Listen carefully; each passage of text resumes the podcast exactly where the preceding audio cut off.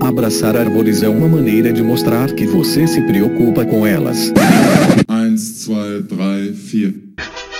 Há muitos milhões de anos, uma espécie de seres pandimensionais hiperinteligentes ficou tão de saco cheio dessas discussões incessantes sobre o sentido da vida que delegaram a dois dos mais sábios entre eles a tarefa de projetar e construir um estupendo supercomputador para calcular a resposta para a vida, o universo e tudo mais. Oh, pensador profundo, queremos que nos dê a resposta.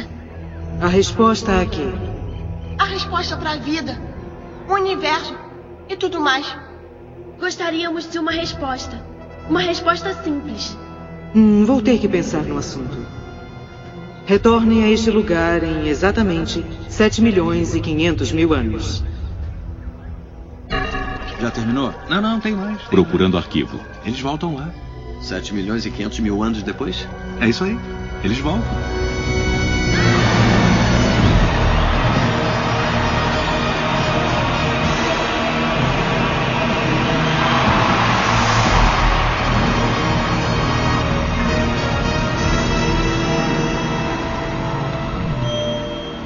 Pensador profundo. Você tem uma... Resposta para vocês? Sim, mas não vão gostar. Não faz mal, nós precisamos saber. Está bem. A resposta à questão fundamental da vida, o universo e tudo mais é.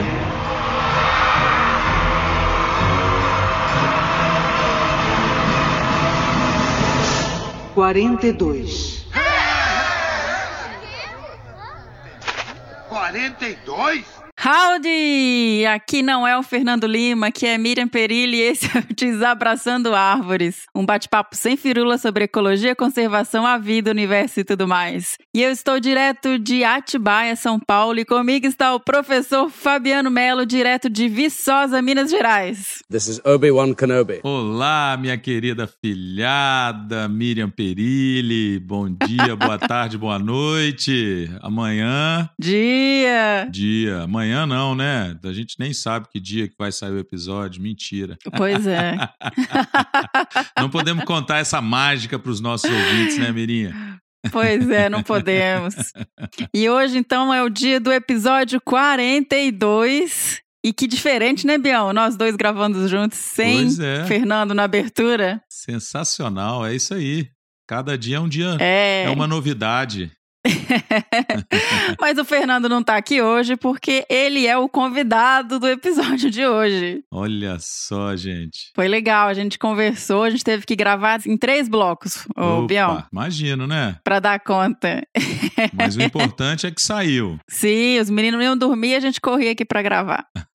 Bonitinho. O episódio ficou bem legal, o Fê, assim, tem uma história é, diferente, né, Biel? Uma história Sim. bonita, assim, de superação e eu Muito acho que... forte que é. todo mundo vai gostar. Eu fiquei super feliz e emocionada de ter tido a oportunidade de entrevistá-lo eu mesma, né? Ele gravou o meu e agora eu gravei o dele. Nada mais justo. É, pois é. e tô, tô animada e acho que vocês vão gostar. Quem é o Fernando Lima? Doutora Miriam? o Fernando Lima, ele é biólogo pela Universidade do Estado de Minas Gerais, no campus Carangola. Ele tem especialização em manejo de espécies ameaçadas pela Universidade de Kent, na Inglaterra, e mestrado em zoologia de vertebrados pela PUC Minas. Ele é pesquisador do IP, Instituto de Pesquisas Ecológicas, desde 2003, atuando em pesquisas e manejo de felinos e outros predadores em paisagens fragmentadas. Tem expertise em ecologia de paisagens, data science, sistemas de informações geográficas, sensoriamento remoto e é doutorando em Ecologia e Biodiversidade pela Unesp, Rio Claro. É associado ao Laboratório de Ecologia Espacial e Conservação, o LEC, além de criador e host supremo do podcast Desabraçando Árvores. Aí!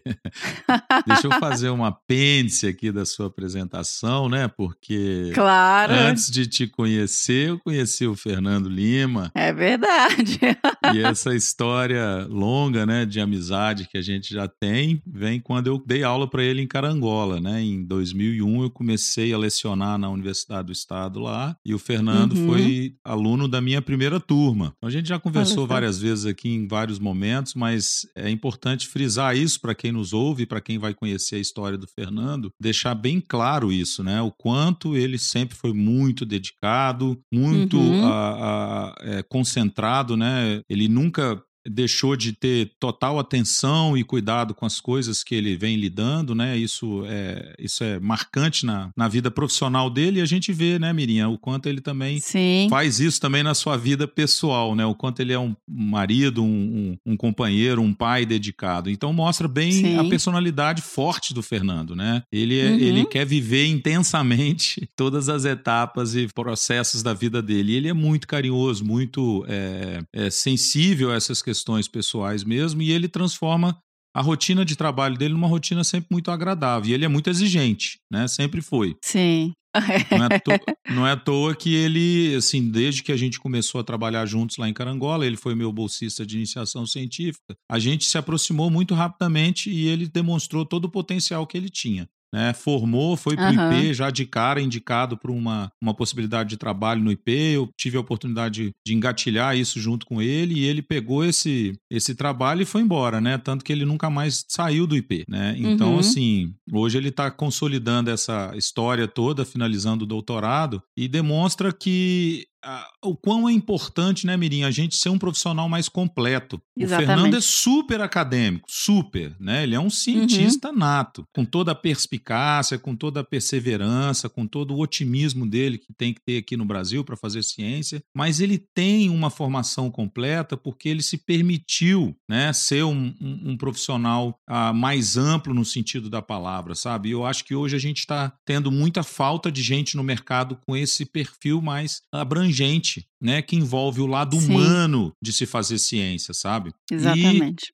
E isso é tão marcante nele que, né, imagino que você certamente contribuiu com o processo, a gente já conversou sobre isso, mas a, essa história dele criar o podcast, né, como foi determinante ele ter pensado, bolado isso, ficou, ele me, fala, ele me falava isso, né, um, mais de ano fazendo pesquisa que mostra o tanto que ele se dedicou para esse processo e o uhum. quanto ele realmente aproveitou isso, né? O quanto ele pôde uh, trazer uh, dessa formação mais completa que ele sempre priorizou essa percepção de, de mundo, né? O quanto ele pode uhum, tentar sim. contribuir com isso, criando. E aí vocês, né, tiveram a felicidade de criar o podcast, que é sensacional. E a gente fica muito feliz de poder participar. E hoje nesse episódio é. que vocês vão ouvir. Daqui a pouquinho vocês vão ter o prazer de conhecer um pouco a história do meu afilhado amado, nosso super host supremo, Fernando Lima. Nossa, eu estou muito feliz de poder fazer essa abertura com você, saber que você fez a entrevista e partilhar de mais uma etapa né, nessa, nesse processo aí de criação e consolidação desse podcast maravilhoso. Sensacional!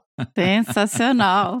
É isso aí, Biel. E igual você falou, ele é extremamente dedicado e sistemático uhum. é, com as coisas dele, mas é, isso tudo também fruto de uma cabeça, assim, impressionante. De criatividade, Sim. de ideias novas. Ele tá o tempo inteiro inteiro pensando uma coisa diferente. E eu acho que vem um pouco disso. A caixa de ferramenta dele, o que ele sempre fala até nos programas, ela é muito grande. Ele tá sempre se uhum. dedicando a uma coisa diferente e com brilhantismo. E, gente, há muitas vezes o Fernando ele passa essa ideia de ser um pouco ríspido, né, Bion? É de verdade. ter esse tom de voz, mas na verdade é só uma impressão. O Fernando ele tem um coração enorme, ele é Manteiga super generoso.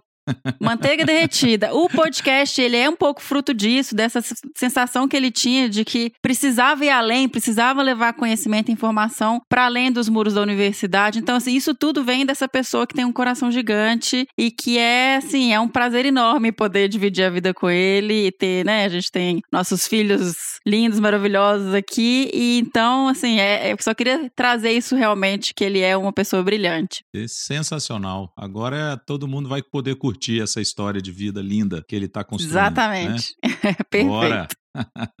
Pessoal, e não deixem de nos seguir nas redes sociais. No Facebook é Desabraçando Árvores Podcast, no Instagram, arroba Desabrace, no Twitter, arroba Desabrace também. É, além disso, a gente tem um canal no Telegram. Todas essas informações vão ter um link no post, onde vocês podem checar esses links e endereços. É, outra coisa, a gente tá seguindo o, a pauta do Fê, então, peraí. Bora virar ouvinte raiz e baixar o Castbox ou Podcast Addict, tá, gente? É muito mais legal e a gente consegue computar melhor as nossas métricas de ouvintes se vocês utilizarem esses agregadores de podcast. Muito Além bom. disso, pessoal, quem puder nos ajudar a padrinhar aí e pagar a cerveja pro Desabraçando, né, Bião? Opa, estamos precisando.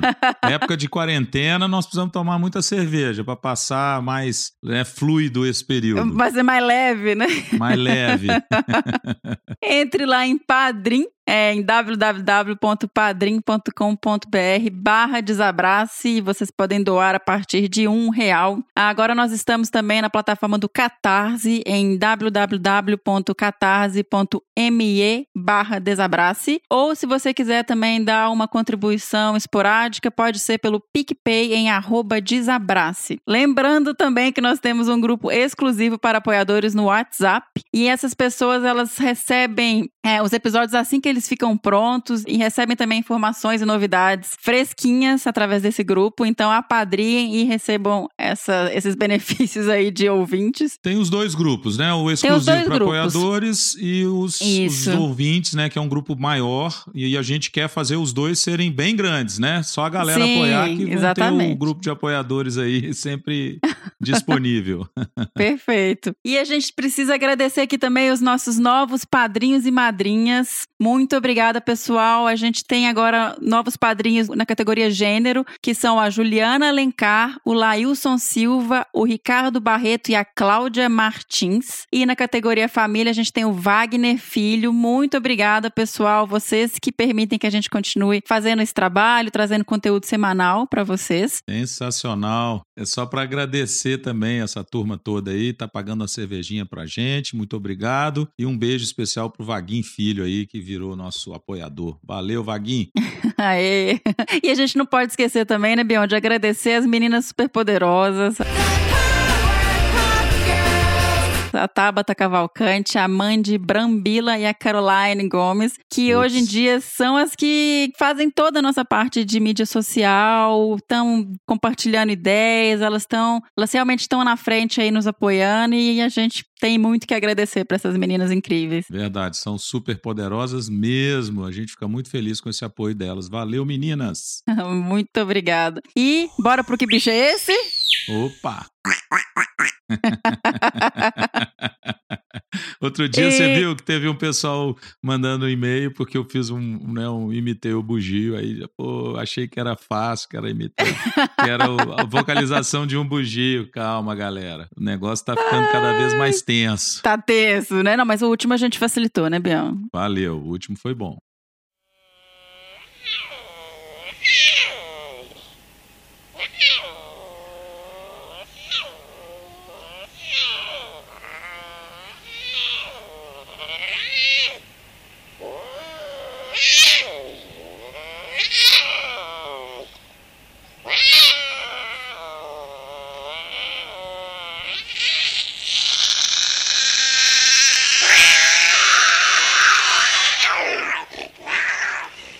Quem que era, Bião? Uai, a Puma ou Sussuarana, Ei, Puma com colo. Isso. Gato parda. lindo. Onça parda, gato lindo da nossa fauna. É isso mesmo. Um bicho, aquela vocalização é muito característica, né? A gente recebeu bastante e-mail e no próximo episódio a gente vai falar um pouquinho mais sobre Pô, essa espécie demais, incrível. Hein? É, a galera curte muito felino, né? Sim. bom. Nossa, a gente recebeu uns e-mails enormes, assim, foi bem Eu legal. Imagino. a moçada contando causos, né? É, Já tá bom, hein? Esse bicho promete. Promete, promete. Então vamos tocar o bicho do próximo episódio. Cadê o bicho, Bião? Era agora que eu tinha que imitar, né?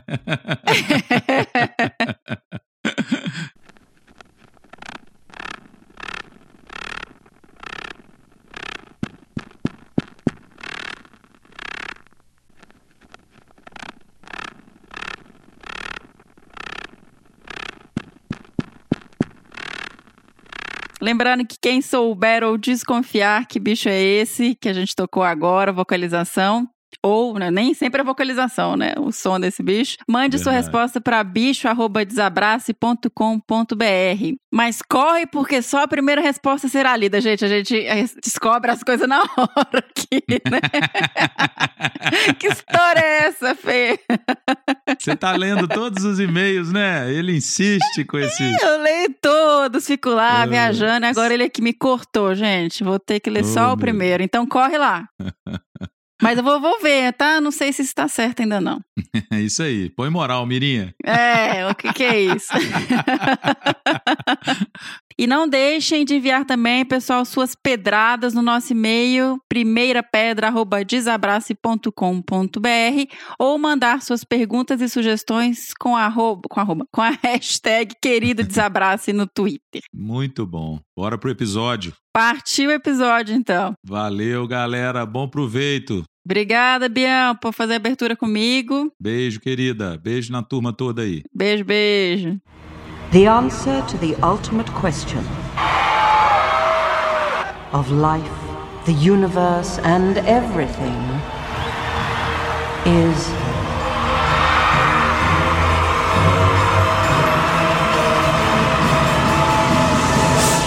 forty-two.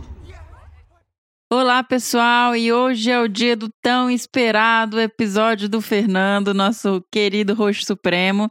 E eu tô aqui dentro do QG do Desabraçando, do, da caverna aqui do Fernando aqui em casa pra gente gravar. São quase 9 horas da noite. Como todo mundo sabe, a gente tá aqui em quarentena, então é o horário que a gente teve a possibilidade de fazer essa gravação, mas estamos super animados. E eu tô um pouco até nervosa. E vamos lá, Fê? Eu queria já iniciar dizendo que é uma honra muito grande estar aqui nesse podcast, muito bacana. Eu ouço todos os episódios, fico muito feliz aqui com pelo convite dessa participação.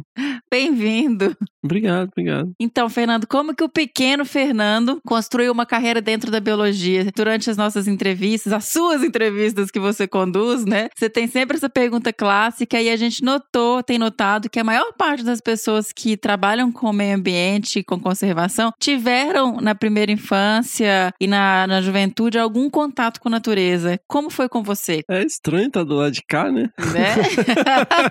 e é estranho estar do seu lado. Então, eu cresci numa cidadezinha no interior de Minas, na zona da Mata Mineira ali, uma região bacana, né, no meio das montanhas, entre a Serra do Brigadeiro e a Serra do Caparaó, próximo ali a divisa com Rio e também a divisa com o Espírito Santo ao mesmo tempo, uma cidadezinha, não sei se eu falei o nome, Carangola. Não. Carangola, Minas Gerais. É uma cidade do interior, mas na época era muito interior. Cidade típica do interior de Minas, né? Bem pequenininha, no fundo de um vale, né? E eu passei boa parte da minha primeira infância em Carangola. Meus pais se separaram muito cedo, eu acabei indo morar com tios, avós, morar com o pai, morar com a mãe. E acabei rodando um pouco ali pela região ali da Zona da Mata, região ali de Manhuaçu, Manhumirim, mas uma boa parte ali em Carangola. E eu tinha uma infância de menino de rua ali, início dos anos 80, brincava muito na rua, brincava muito no Corguim. Corguinho da Dona Elza, lá no bairro do Triângulo, em Minas Gerais. Então vivia lá no Corguinho, pegando peixe, andava lá pelos pastos. É, meu avô pescava também, meu avô caçava nessa época, né? Eu lembro, meu avô tinha muitas espingardas em casa, um saco cheio de pios, né? Eu sempre falo aqui no podcast pios, pios, pios coelho, né? Da família Coelho lá no Espírito Santo. E assim, tive muito contato com zona rural, muito contato com histórias, né, do meu avô e uma tradição muito grande da família paterna é de subir o Pico da Bandeira. Os meus avós são de, de Caparaó, né, meu avô paterno e a minha avó paterna. Minha avó conta histórias, né? Muito antes de ter o Parque Nacional de Caparaó, ela subia lá para pegar cabra lá no Alto da Serra. Então a gente cresceu muito com essas histórias. Tanto que a minha tia me levou é, no, no Pico da Bandeira, eu levei meu sobrinho, e é uma coisa que a gente vai passando, né? Então teve esse contexto, assim, mas eu acho que uma grande parte vem também de uma introspecção muito grande, porque eu não ficava um, mais de um ano na mesma escola, mudava de cidade cidade, ficava um tempo com meu pai, um tempo com minha mãe, ficava um tempo com minha avó. Isso foi gerando uma introspecção, assim, acabava você não, fa não forma um círculo de amizades, assim, eu acho que é muito importante isso na, na infância, né? Aquela turminha, porque eu acho que eu cheguei à conclusão que menino é igual macaco prego, sabe? É, o menino é aquele negócio ali, aquela bagunça e forma uma hierarquia, forma umas coalizões assim. Então, é, acho que é muito saudável você ter uma,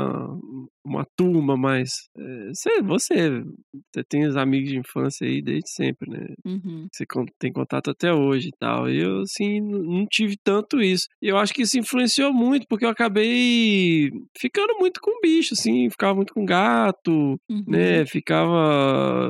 Gostava de ficar brincando com inseto no quintal, sozinho, com lente de aumento, ficava mexendo lá com formiga, com caramujo, com tatuzinho de jardim. Eu fiz meu primeiro terrário, acho que eu tinha oito anos de idade. Eu É, peguei um potinho de plástico e colocava lá umas briófitas e um tatuzinho de jardim e ficava olhando lá aquilo o dia inteiro. E eu tinha muita essa coisa com bicho, né? Então eu lembro na casa da minha avó, eu tive um problema muito grande, eu achei uma cobra na rua, levei pra casa, todo feliz. Acho que era uma, uma dessas colubridas, né? E aí meu avô matou a cobra, eu tive uma crise, gritava e berrava, mataram a cobra e tal, me trancaram no banheiro, fiquei lá gritando um tempão. Uma vez, sim, os meninos às vezes tava, tinha um sapo na rua, os moleques ficavam jogando pedra, aí eu ia lá, pegava o sapo, jogava no corguinho. Eu sempre tive essa coisa com bicho. Eu lembro, a minha tia conta sempre, eu, uma vez a gente tava voltando para casa lá no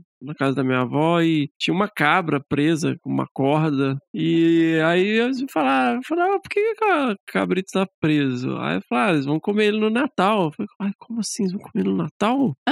e aí a minha tia foi me buscar, ela tava lá no portão com uma faca que eu ia lá soltar a cabrito. É, eu não sei, eu tinha, devia ter o que, 6, 5 anos de idade. Idade, Ah, no-. Ian, sei lá. Aham. Nosso filho, né? E assim, eu sempre tive muito essa coisa com bicho e tal. E, e o tempo foi passando, eu fui alimentando isso, né? Eu gostava muito de aula de ciências, né? Eu falava que eu queria ser cientista quando eu crescesse. Eu- meu pai tinha um óculos sem aro, assim, eu colocava óculos, que eu achava que ficava parecendo cientista. Uma coisa que eu sempre escutei muito de você e da sua família, principalmente, é da sua relação com livros, por exemplo, com a biblioteca, que seu refúgio nas escolas normalmente era ficar em biblioteca, era ler. Então eu acho que também, além da sua introspecção e seu- dessa sua empatia e dessa preocupação com animais, você também foi uma criança que leu muito, né? não tinha televisão na casa do meu avô. assim. Quer dizer, tinha televisão, mas não podia ligar. Mas nessa época você morava com seu avô materno, né? Porque Paterno. o paterno, desculpa, com seu É, avô meus paterno. avós paternos, lá no Coroado, né, com a minha tia Cotinha, maravilhosa. Devia ser uma menina na época, né? Uma menina, né, pré-adolescente. E meu avô era uma pessoa muito truculenta, assim. Truculenta, assim, pra ser generoso, pra não dizer violento. E era uma vida muito difícil, assim, né? Não tinha muito dinheiro, meu avô tinha vários problemas de saúde, situação financeira muito precária. E economizava em tudo. Se deixasse uma luz acesa, apanhava, né? E a televisão não podia ser ligada. A televisão só podia ser ligada no Jornal Nacional. Acabou o jornal, desliga. Mas ao mesmo tempo tinha um- alguns livros, tinha umas enciclopédias legais, assim. E eu ficava lendo enciclopédia. Tinha umas enciclopédias em quadrinhos. Eu lembro Ah, disso. jura? Que Era legal. tipo história do mundo, assim, em Ah. quadrinhos. E eu ficava lendo aquilo o dia inteiro. Eu lia tudo que aparecia. Então, assim, eu passava muito tempo lendo. e Minha tia estimulou muito isso, né? É, meu pai lia muito também. E eu acabei lendo muito. Então eu ficava muito nesse mundinho, assim, né? Muito fechado em livros. É, e ali naquele meu mundinho autista ali no quintal, é, interagindo com os insetos e tal. Tinham mi- minhas irmãs, tinham, tinham umas primas próximas, assim, mas tem que colocar as coisas em contexto também, que assim, no início da década de 80, você imagina, no início da década de 80, eu tô falando aí de 1984, 1985, né? Eu nasci em 78. Você ser filho de pais separados numa cidade É do tamanho de desquitada, né? É, era desquitado. é, não existia. é, antes de divorciar, você tinha que desquitar. Era um estigma enorme. Eu te apontava na escola. Ah, era tipo, sei lá, sabe? é, Hoje é uma coisa tão banal, mas assim, era uma coisa, imagina no interior de Minas. Interior de nossa, Minas, um que é bas- pior ainda. um bastardo, nossa, filho de um casamento destruído. E aí a, mãe é isso, a mãe é aquilo, é, o pai é, um, é isso e aquilo. E, e aí eu ficava muito nessa, assim, muito, né, coleção de figurinha. Meu, meu tio foi morar em Belo Horizonte e ele tinha uma coleção de revista em quadrinhos. Mas era coisa de é, tio Patinhas, né, Disney, Turma da Mônica, muito pouco, muito pouco Turma da Mônica. Não tinha nada das coisas mais nerd, assim, Marvel, DC. Isso custava uma fortuna, né? e isso completamente fora de cogitação. Então eu ficava lendo e relendo as mesmas revistinhas o dia inteiro. Foi dessa época também que surgiu um pouco desse seu sua vocação para contador de histórias, porque eu acho que todo mundo já percebeu, né, que o Fernando é um ótimo contador de histórias, é uma pessoa que escreve super bem, os textos dele são são muito criativos, são muito interessantes. E eu também sempre escutei isso dessa época da infância, quando a avó contava casos, o pai contava as histórias dos filmes, e isso já despertou essa curiosidade para o mundo também, para essa parte de contar histórias e, e fantasiar. É, eu, eu falei isso, né? Acho que foi no episódio 25, que teve a palestra lá no Congresso Brasileiro de Mastozoologia, que ao mesmo tempo que foi uma infância muito truculenta, para dizer o mínimo, né? Principalmente na casa do meu avô, ele batia muito na gente, assim, né? Bater, tá, é murro, não é? Eu ia falar, ah, é tapinha, não, é murro. Até pouco tempo atrás eu tinha um, um- um negócio na perna que era um graveto que entrou na- no meu pé enquanto me batia, e, enfim. Mas ao mesmo tempo, no meio de toda essa truculência, é, por essa coisa, falta de TV e tal, a minha avó contava muita história, né? Minha avó fazia bolo, ao invés de usar o forno, ela usava a boca mesmo do gás com uma lata, ela fazia um esquema lá que assava o bolo para economizar e tal. Minha avó era uma santa. E ela contava muitas histórias, assim, e umas histórias que eu nunca vi em lugar nenhum. Não, tinha livro, eh, mais tarde, lendo e tal. Não é coisa de corochinha, aquelas coisas. Eh, Tinha umas histórias cabulosas, assim, que eu ficava assim, cara. E eu lembro de umas histórias assim, eu fico, cara, de onde minha avó tirou essas coisas? e meu pai, nessa época, eu morava em Belo Horizonte, às vezes ele vinha e tal. Eu lembro, assim, alguns momentos, ele me contando histórias, né? A gente sentado lá lado de fora, e na verdade ele me contava filmes que ele tinha visto. né? Ele contava o enredo do filme inteirinho. Então, e eu, eu ouvi, assim, eu sempre gostei muito de ouvir. E eu acho que o primeiro passo para você fazer alguma coisa é. Se você quer fazer, você recebe. Né? Se É. tipo, você quer aprender a falar, você ouve. A escrever você lê. É, então é, é, é, tem essa troca, né? Eu recebi muito essa tradição oral, essa coisa de da narrativa que você tem que imaginar, né? Então, lendo muito, eu tinha que ficar imaginando muitas coisas. E ouvindo minha avó, era aquele fantástico mundo de Bob, sabe? Tipo, É, imagino que tenha sido mesmo um É, respiro numa é. infância difícil. The answer to the ultimate question of life, the universe, and everything is.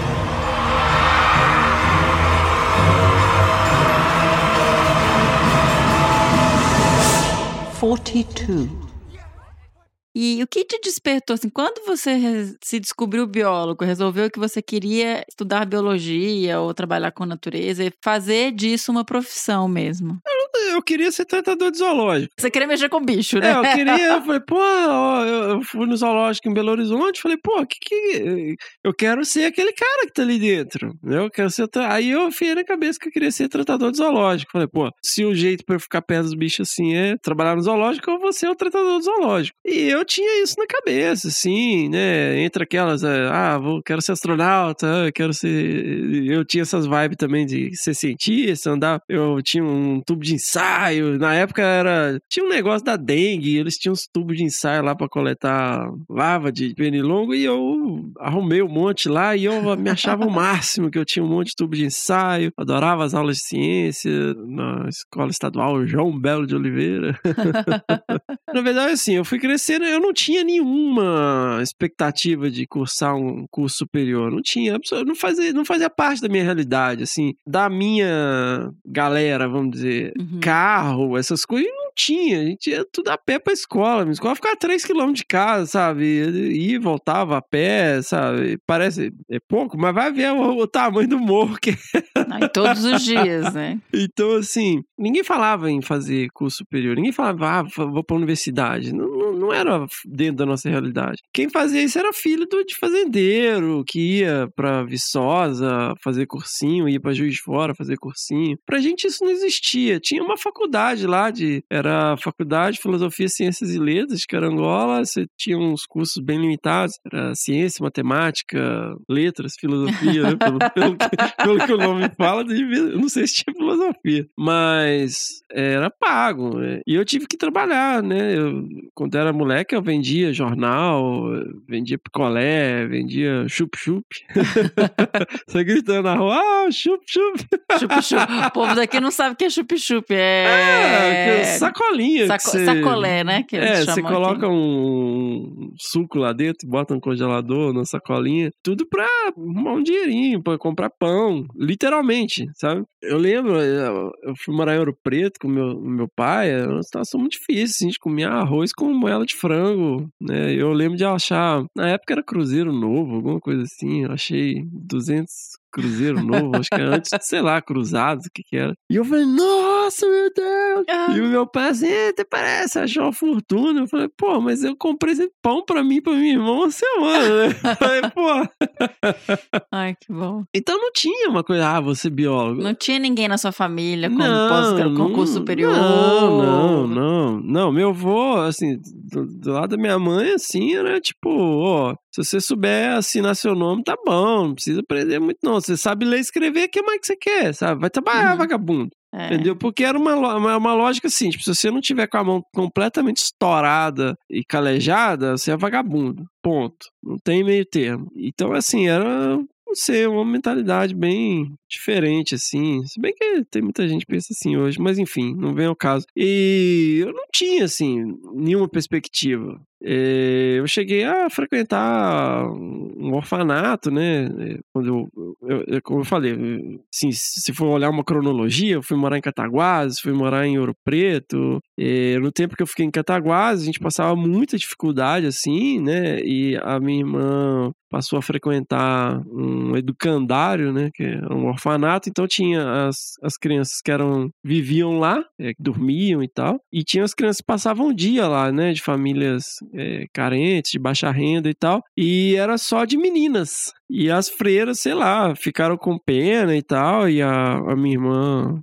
pediu lá e elas deixavam eu almoçar lá. Então eu, eu saía da escola, passava lá para almoçar e aí eu ficava capinando lá os fundos, lá, mexendo na horta lá, com o cara lá, o capataz lá, não sei, jardineiro, como é que chama. E elas deixavam eu ficar lá. E aos poucos eu fui ficando cada vez mais e tal. E eu lembro, era engraçado, porque no Natal você podia ganhar um presente, né? e assim, você falava o que você queria. E era um convento de freiras com um orfanato dentro, né? Então uhum. elas iam atrás de doações e tal, que as pessoas pudessem né, doar. E o que eu queria muito era um estojo, como é que chamava? Estojo completo. É um negócio assim. Aqueles estojinhos que você levanta e aí é, puxa. E é tal. um estojo que você puxa a tampa. Aperta tem... um botão, sai um. Não, não, não. Era uma caixa com divisões e você puxava a tampa assim, aí tinha apontador, lápis, sim, sim. É, uhum. borracha. E eu era doido com um negócio daquele, eu não tinha. era o meu sonho era ter um estojo completo. E eu ganhei o estojo completo nessa época e tal. E no fim a gente. A situação tava tão merda que os, os nossos avós foram lá e buscaram a gente. A gente foi morar em Carangola de novo. Então eram umas coisas meio assim, sabe? Uhum. E aí eu comecei a trabalhar na oficina do meu avô, do meu avô Elon, pai da minha mãe, lá na Rua dos Operários 128, Rebobinagem Silva. Então eu passei uma grande parte da minha adolescência na bancada dessa oficina, que era uma oficina de rebobinagem de motores elétricos. Né? Então, motor elétrico, assim, é, lá em Caranguara eh, tinha uma demanda muito grande por causa de motor de fazenda, assim, picar capim, motor para elevador de silo, bomba d'água, né? Uhum. Então, arrumava, né? O motor queimava. E aí eu tinha que ficar enrolando as bobinas de cobre, né? Ficava o dia inteiro lá contando, rolando as bobinas, depois colocava lá, fazia ligação elétrica e tal. E você tava na escola ainda nessa época? Tava, tava, tava. Assim, eu nunca, nunca fiquei sem estudar, né? Sempre fui reprovado, né, na, na, sexta série. O que mudou, minha, deu uma guinada muito grande foi ter sido reprovado na sexta série, porque eu era, assim, professor de ciências esperava, se eu, se eu faltasse a aula, eles engabelavam, assim, se tinha algum experimento, alguma coisa, para quando eu viesse na aula, uhum. no dia seguinte, porque é, eu ficava tão empolgado e assim que, que os professores gostavam quando eu tava dentro de sala de aula, assim. E aí na sexta série eu fui morar em Ouro Preto e tal. A gente foi morar, estudar numa escola, meu pai não tinha dinheiro para comprar livro e tal, a gente tinha nem, comprava nem comida direito, não conseguia estudar, era uma escola bastante exigente, assim, e aí eu acabei, quando eu voltei para Carangola, fui reprovado, né, e aí meio que descambou, aí tava indo todo bonitinho, com as melhores notas e tal, aí depois eu fui jogado na sala os caras Sim, aquela, aquelas divisões os de classe adultos que eles já, falam. assim, já. Fazem. É, eu era sempre fui pequenininho e tal. E aí, assim, nessa época trabalhando na oficina, aí era muito duro, assim, era um trabalho bem intenso, assim, pegava peso pra caramba o dia inteiro. E eu tinha que ficar amarrando, né, as bobinas de cobre com, com codorniz, eu ficava o dia inteiro amarrando, então assim, minha mão ficava muito calejada e muito cortada, a linha cortava minha mão em todas as juntas, as dobras, assim. Até, protegia às vezes e tal, assim. Mas eu lembro muito claramente que aí eu comecei, né, a entrar na adolescência e tal, e começou canalizar aquilo de uma maneira meio negativa e tal. Eu lembro várias vezes, assim, de eu chegar em casa e não conseguir abrir os dedos, né, esticar os dedos, porque tava muito cortado, assim, se abrir, doía demais. Tomar banho com a mão tremendo, assim, fechada. E eu lembro que eu chegava em casa assim. E, e aí, assim, eu comecei a me cansar muito dessa coisa. Eu comecei a me indignar, sabe? Com...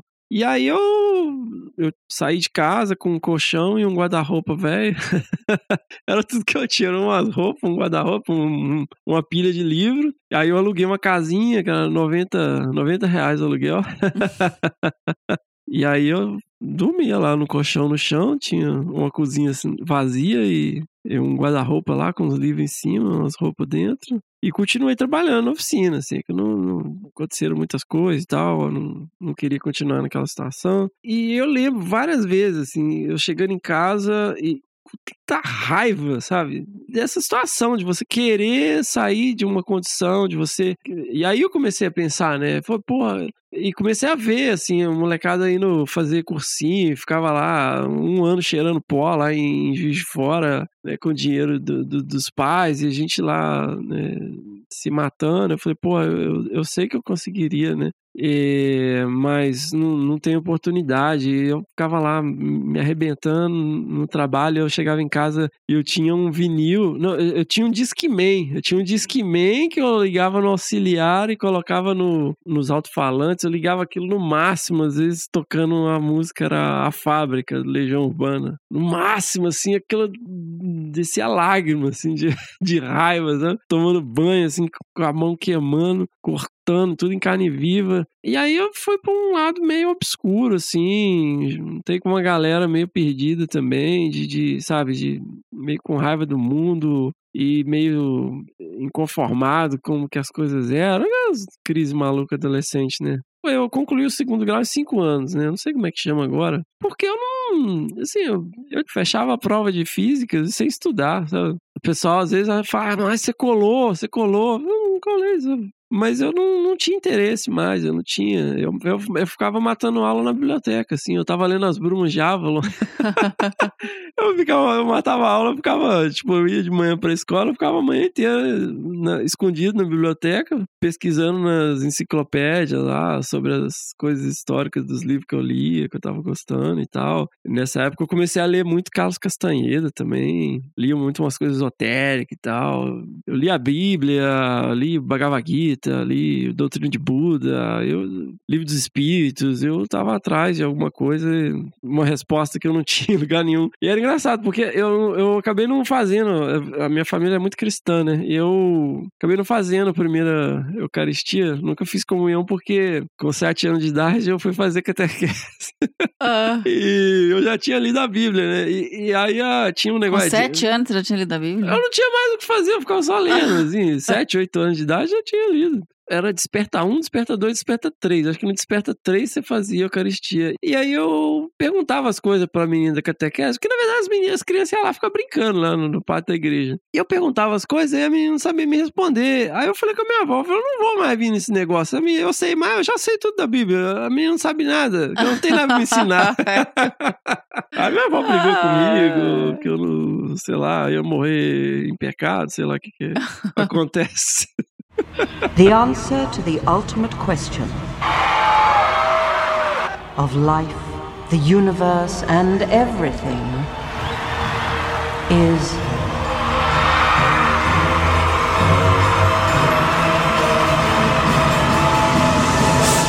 Forty-two.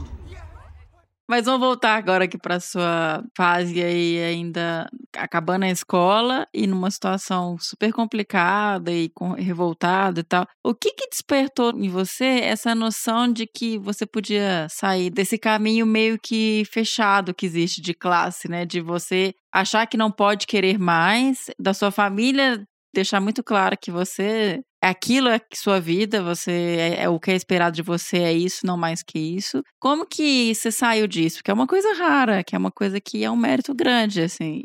E, e seria legal dividir, assim. Ah, tem um, uma influência do movimento punk. Como assim? Não, o movimento punk é um movimento sério, assim. Eu digo no, no, sentido da filosofia, assim, sabe? Do DIY, sabe? Do do it yourself. O negócio pega e faça você mesmo. Até essa coisa, assim, eu acho que. Até que eu tava comentando isso com você outro dia, né? Da importância dos Sex Pistols na música. Pega, mesmo se você não souber tocar, você pega e toca. Uhum. Faça você mesmo. E junto com esse espírito de revolta veio muito isso, sabe? De uma angústia muito grande, de, de frente a uma, uma condição quase, é, quase como se fosse um, um destino. Se você Sim. está destinado a ficar aqui nessa cidade, a ter um, um trabalho, ter filhos muito jovem, uhum. sabe? É, fazer um puxadinho e se virar, e é isso aí. É, a vida é assim, segue seu caminho. Nada contra quem, quem seguiu Sim. esse caminho. Tem vários amigos seguiram esse caminho. É que assim, se você não quer esse caminho, você também tem que ter o direito de, de, de ir atrás de outro. A oportunidade tem que ser para todos. E aí foi muito difícil, porque eu tive que quebrar algumas barreiras, assim. No caso, a minha tia, né, que, que eu tô sempre falando aqui, a minha tia Cotinha, ela sempre foi o meu porto seguro, ela sempre foi a, a, a pessoa que eu, que eu pude conversar sem ser julgado, entendeu? Não interessa a roupa que eu tava usando, não interessa o que, que eu tava fazendo. Ela sempre estava ali para me ouvir. Ela sempre me ouviu, é assim. E ela me ouvia, assim, vociferar. Sobre tudo, né? Eu escrevia cartas, eu escrevia muito, assim. Eu tenho uma caixa aqui em cima da gente aqui, tem uma caixa cheia de cartas, assim, que eu trocava com alguns amigos, né? E coisas que eu enviava para minha tia também. E ela me sempre me incentivou muito, falou: ah, faz isso, porque você não procura isso e tal. Uhum. E aí, nesse ano em que eu tava terminando o segundo grau, eu tinha sido reprovado no segundo ano, eu fui, fui trabalhar em máquina de café, eu ficava fazendo saco de café o dia inteiro, revirando as máquinas lá que, que faz a. A região de café, né? É, a região de Manhuaçu ali, eu trabalhei em Manhuaçu. Não, era Manhumirim, Manhumirim, perto de Manhuaçu era assim, ficava lá mexendo com as máquinas que separa os grãos de café, né? Se para uma, aí vai parando uma atrás da outra, um efeito cascata, né? Então, ficava fazendo manutenção daquilo. E aí foi abrir o curso de biologia, Uhum. né, que antes era ciências, e ela falou, vai abrir o curso de biologia, por que você não faz? Eu falei, ah, tia, ela faz vestibular, faz vestibular e tal, eu te ajudo. Você consegue, estuda um pouco e tal. E aí eu fiz, e eu fiz vestibular em Viçosa, né, eu lembro, eu fui pra Viçosa num ônibus, que era cruz credo, cara, era uma, foi uma experiência inacreditável, eu subi a serra, assim, tinha galinha, cabra, cachorro, tudo dentro do ônibus. E eu fiz vestibular lá. Eu acho que eu acho que eu fiz vestibular no FMG também. Eu não tinha nenhuma condição, né? A federal não é feita pra, pra pobre, assim. Né? Uhum. Ah, ah, nossa, mas você tá falando aí, mas tem o fulaninho que passou. É, vai, vai ver quantos Fulaninho. ficaram pra trás. É. Pra que, pra- ah, mas aí é porque você não se esforçou o suficiente. Ah, cara, pelo amor de Deus, pra cima de mim esse papo. Quem fala merda. isso é quem, Ah, quem quem fala tem isso é- oportunidade. É a falsa meritocracia. E aí eu fiz, né? E passei, né? Só que era pago. Uhum. E aí, eu te aí minha tia falou: não, vai, eu te ajudo e tal. Aí, nessa época, meu avô também, né, se ofereceu, acho que ele pagava metade, se eu não me engano, e eu continuei trabalhando, né? Então eu trabalhava, né? Eu chegava às vezes pra aula todo sujo de graxa, todo botinão Uhum. zebu, adorava botina zebu. e, e, assim, no, no primeiro semestre foi um negócio meio estranho, assim, né? Não, não me sentia à vontade, assim, os filhos fazendeiros, tudo lá. E aí eu tinha uma banda também. É a sua fase ceboso, né? Tocava baixo numa banda, aí eu me afastei da banda. E aí eu comecei a curtir muito, né? O curso e tal. Eu tava numa vibe muito lendo as coisas do Castanheda ainda e meio que fui virando as costas pra tudo que eu sentia que tava me atrapalhando, né? Então, foquei muito no, no- curso e, e isso começou a gerar uma incompatibilidade com o meu trabalho, né? Na oficina, nas férias. Então, o professor Brás Corsenza, né? Percebeu que eu tinha muito interesse, né? Ficava lá em volta dele e tal. E começou a me chamar pra ir na Serra do Brigadeiro, né? Com ele, ele tava andando atrás de Muriqui lá, faltava no trabalho e tal. E, e aí começou a gerar uma situação. E eu comecei a me indignar, assim, por, por uma série de outras de questões que não vêm ao caso, assim, sobre. Eu, eu não conseguia mais me conformar com a forma que as coisas estavam. E eu pedi pra sair, né? Pedi demissão. E eu tava escrevendo um projeto para pedir uma bolsa para a FAPEMIG, o Fundo de Amparo para a Pesquisa de Minas Gerais, e eu aprovei uma bolsa de iniciação científica, era bolsa balcão. Eu tinha bolsa, mas não tinha grana para executar o projeto. Né? Era 241 reais na época, que era o meu salário.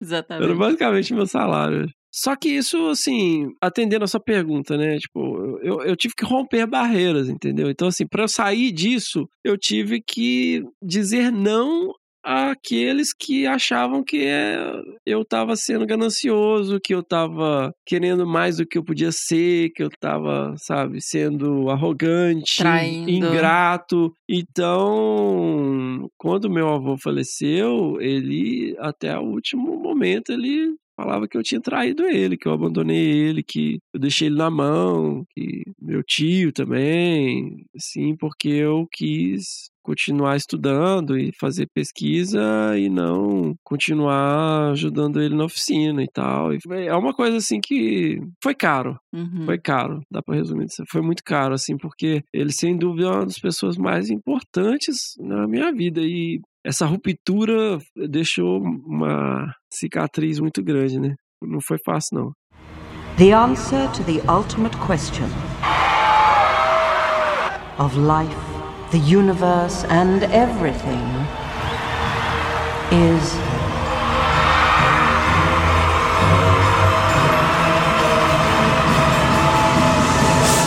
Forty-two.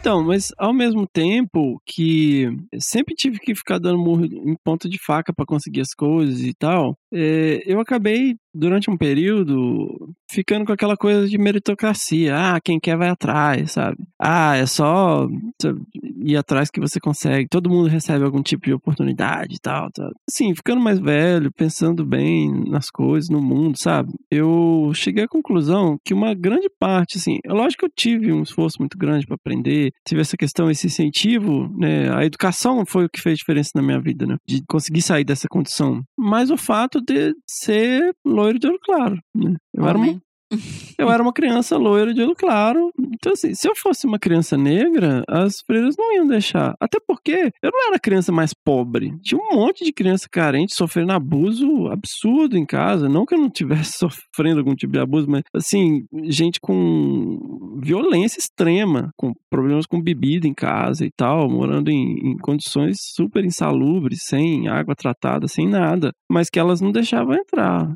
E hoje eu tenho claramente, assim, porque uma criança branca de olho claro. Infelizmente, a gente vive num país extremamente racista, sabe?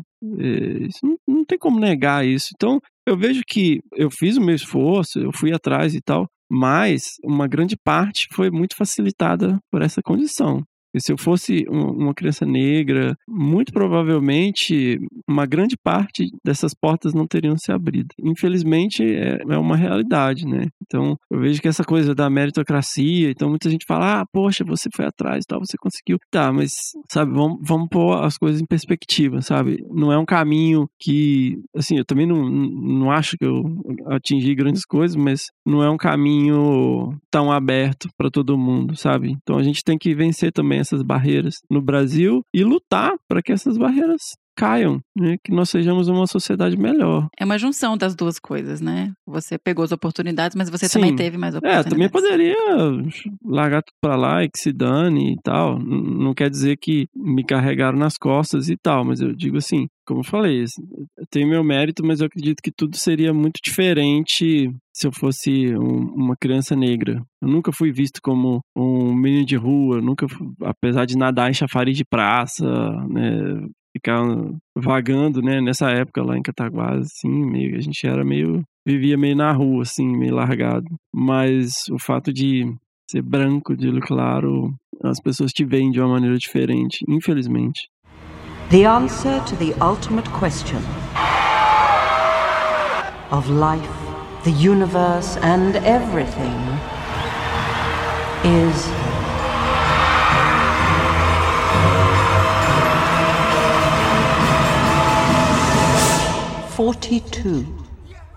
Quebrar esse ciclo, né? Eu tive que virar as costas para muita gente. Então eu fui muito julgado, né? Muito pela minha própria família, pelos meus amigos, assim, galera da banda, que eu traí o movimento, que eu virei playboy. e aí minha mãe também foi nos Estados Unidos, né? Ela ficou um tempo lá e ela começou a ajudar financeiramente também, né, dando uma, e aí facilitou um pouco a pagar a faculdade e tal. E eu, sim, eu dormia no, laboratório. Eu levava saco de dormir, dormia no laboratório. Eu fiquei, antes da bolsa, eu fiquei quatro meses catalogando manuscritos, artigos científicos do, do Braz à mão, num livro de tombo, né? E aí eu, eu pegava alguns, falei, pô, isso aqui parece interessante. Aí eu ia ficava lendo, lendo, lendo, uhum. lendo um monte de artigos antigos, né, na época, livros e tal. E, e, foi legal, porque eu li clássicos, principalmente da primatologia e tal. E o Fabiano, né, nosso querido Biwan Kenobi, chegou para dar aula pra gente. Então ele, ele trabalhava no EF, que é o Instituto Estadual de Florestas. Ele vinha toda sexta-feira, ele pegava o ônibus à noite, chegava em Carangola de madrugada, dava aula no sábado e ia embora. Na semana seguinte via de novo. E aí eu comecei a, a interagir muito com o Fabiano. Falei, nossa, esse cara é legal, o cara é pesquisador e tal. E eu ia a pé, ia de ônibus, ia de carona para fazer os levantamentos, né? Uhum. Eu, eu, tinha equipamento de, de camping e tal, ma, uhum. marromeno, né? Que era o que chegava em Carangola e tal. Não existia internet, você comprava as coisas pela internet. Quando eu ia lá na Rua Paraná, lá em Belo Horizonte, eu comprava umas coisas e, uhum. como eu falei, eu tinha o dinheiro da, da bolsa, mas eu não tinha dinheiro para executar o projeto. Então eu pegava ônibus, ia pro Alto da Serra pra ficar procurando sagui, procurando primatas lá no, no Vale do Carangola, uhum. com mochilão nas costas, acampava sozinho. É muito louco. Eu dormia sozinho lá nas Aldas da Serra, tudo. A primeira vez que eu acampei sozinho, que eu passei a noite sozinho, foi, foi uma experiência interessante. Você não dorme, né? The answer to the ultimate question of life, the universe and everything is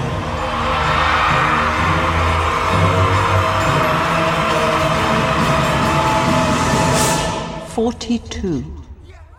Durante a faculdade, eu lembro também que tinha uma história que você chegou a, a quase largar a, a biologia. É, foi, foi, mais pro final, assim. Então, porque, assim, eu fiz o curso de licenciatura E a maioria dos professores vinha desse curso de ciências, que era curso para dar aula mesmo, dar aula em colégio. E eu dei muita aula, inclusive ajudou a pagar minha graduação e eu, eu comprei minha geladeira. dando aula. Meu primeiro mês de salário dando aula, eu comprei uma geladeirinha, mas é, era mais, mais fina que essa mesa aqui, eu acho, que é, sei lá, que uns 70 centímetros de largura. E eu lembro que eu, quando ela chegou, eu abracei. Eu ainda tava no esquema do guarda-roupa com colchão no chão, né? Então, é, é, era muito um curso formado para você dar aula no primeiro e segundo graus, né? Então, eu dei muita aula na, em, pra criança, né, de quinta e oitava série. Cheguei a dar aula em cursinho, dar aula assim, assim, e aí tinha essa professora que, que é, é, as disciplinas que ela dava era muito nesse sentido, assim, de, de, é, de, didática, né? E ela me amava, porque eu tive aula com ela quando eu era criancinha, na, na quinta, sexta série. ela, legal. Pô, teve um final de ano que ela me levou, ela me, ela me, me chamou depois da aula, Fernando, passa lá em casa. Ela me deu uma pilha de livros de ciências. Eu tinha vários. Ah, tinha até uns aí outro dia, a gente até desfez deles, mas os professores de ciências me amavam. Uhum. E aí ela começou a pegar muito no meu pé, sabe? Eu tinha que ficar fazendo uns desenhos lá das, das células, das organelas. eu desenhava tudo com caneta. E ela, ah, você tá muito tosco, não sei o quê, tem que desenhar com as cores. Enfim, ela, aí eu tinha uma disciplina que faltei muita aula, fui reprovado por falta por imaturidade minha, eu atribuí muito a, a, um, a um ranço que existia entre a gente. e aí eu fiquei puto, né? Eu tava puto pra caramba. Mas ela não gostava de você? Quando eu era criancinha. Ah. Na faculdade ela não gostava de mim, de jeito nenhum. Porque eu, porque eu, eu, eu, trucava muito ela, né? E ela, ah, que tinha coisa que a gente perguntava e falava, e, e isso? Ela falava, ah, mas vocês não precisam saber, não, você não vai dar aula sobre isso. Eu falei, pô, mas. Como assim? e aí eu tava puto e tal. Então, e aí eu tava nessa fase, não, muito puta. E minha mãe falou: pô, você tá angustiado aí? Vem pra cá, né? Vem trabalhar de cucaracha aqui. É, como que você vai? venha, venha ser um imigrante legal. e aí tinha uns esquemas, assim, é, não legais no sentido jurídico, né? Na verdade, eu ia já com um esquema para ir, sei lá, acho que eu ia carregar esqui no, numa estação de esqui no Colorado. Eu acho que era Colorado mesmo, né? E ia ganhar em dólar e tal, e ficar um tempo lá, talvez voltar, talvez não. Fui para Belo Horizonte, tirar passaporte e tal. E aí tava naquela, putz, nossa, que vou, não vou, o que, que eu faço? Aí o Bião me ligou. Hum. E o Bião aprovou um projeto do, do ProBio, nos vales do Mucuri e Jequitinhonha, com o professor Adriano Chiarello. Né? Na Uhum. época ele estava na PUC Minas. E o Chiarello tinha pegado duas bolsas de iniciação científica e o Fabiano ficou com duas. Né? Aham. Era um projeto enorme, assim, tinha herpeto, masto, é, ornitologia, e eu tava com um grupo de masto, que era coordenado pelo Chiarello, o Fabiano, né, e cada um ia ter dois estagiários, e, e era assim, cada equipe tinha quatro bolsas, era um projeto muito grande, muito legal mesmo. Uhum. Aí o Fabiano me ligou e falou, olha, a gente aprovou esse projeto, tô com essa bolsa aqui, eu quero dar essa bolsa pra você. Que legal. É, gente. eu tenho certeza que você vai corresponder e tal. Nossa, vai ser muito legal, projeto assim, assim, assim. Aí eu fiquei, caralho, e, pô, e agora, né? O que, que eu faço? a gente tem um- um- uns momentos na É. vida que tem uma chave. E eu falei, poxa, é, e agora? O que, que eu vou fazer? Eu vou ficar de cucaracha, eu vou ficar aqui. Aí eu falei, pô, vou ficar aqui, né? E aí eu comecei a trabalhar nesse projeto, né? Que foi a minha grande escola, na verdade, né? E aí eu já tava muito afim de, de parar de, de trabalhar com primatas. Eu, eu sempre quis trabalhar com gato, né? Aham. Sempre quis, assim, trabalhar com predadores e tal. Sempre tive muita fascinação. E por uma questão de oportunidade, acabei ficando muito nos primatas e tal. E nesse projeto eu, eu vi a oportunidade de começar a trabalhar dessa maneira. Então eu fiquei muito na parte de médios e grandes, né, com Uhum. transectos lineares, né? A gente ficava caminhando pela floresta, tomando nota das espécies que a gente vê, distância da trilha e tal, para calcular a densidade. E um, um grande amigo, né, o Michel, ele ficou com a parte de pequenos, né? Hoje o Michel dá aula lá em Carangola. Uhum. E aí tinha também o Muca, né? Que é seu Muca. parceiro lá de, de, de PUC. Pedro. E o Rafael. Rafael, o grande Rafael aí do Instituto Biotrópicos. Ah, Rafael. Era, né? Não sei se ele tá no Biotrópicos ainda. O Rafa, eu acho que hoje ele mexe com Rafael cavalo, Araão. né? Ou com orgânicos. Nossa, eu gostava muito. Não, Ó, etiqueta. Rafael é gente boa demais. Aham. E aí eu saí, né? Porque na verdade, assim, eu não tinha nenhuma vivência fora ali. Era só aquele mundinho ali. ia uma vez por ano, uma vez a cada dois anos em Belo Horizonte. E é engraçado, até o, o, no fim, quando eu tava já fazendo meu TCC, procurei o Leandro Scoss lá em Viçosa, ele era aluno do Paulo Demarco. Uhum. É, um grande abraço aí, Scoss. Nossa, sou muito fã do Leandro até hoje. E a gente foi fazer uma consultoria na divisa com o Paraná, aqui no é.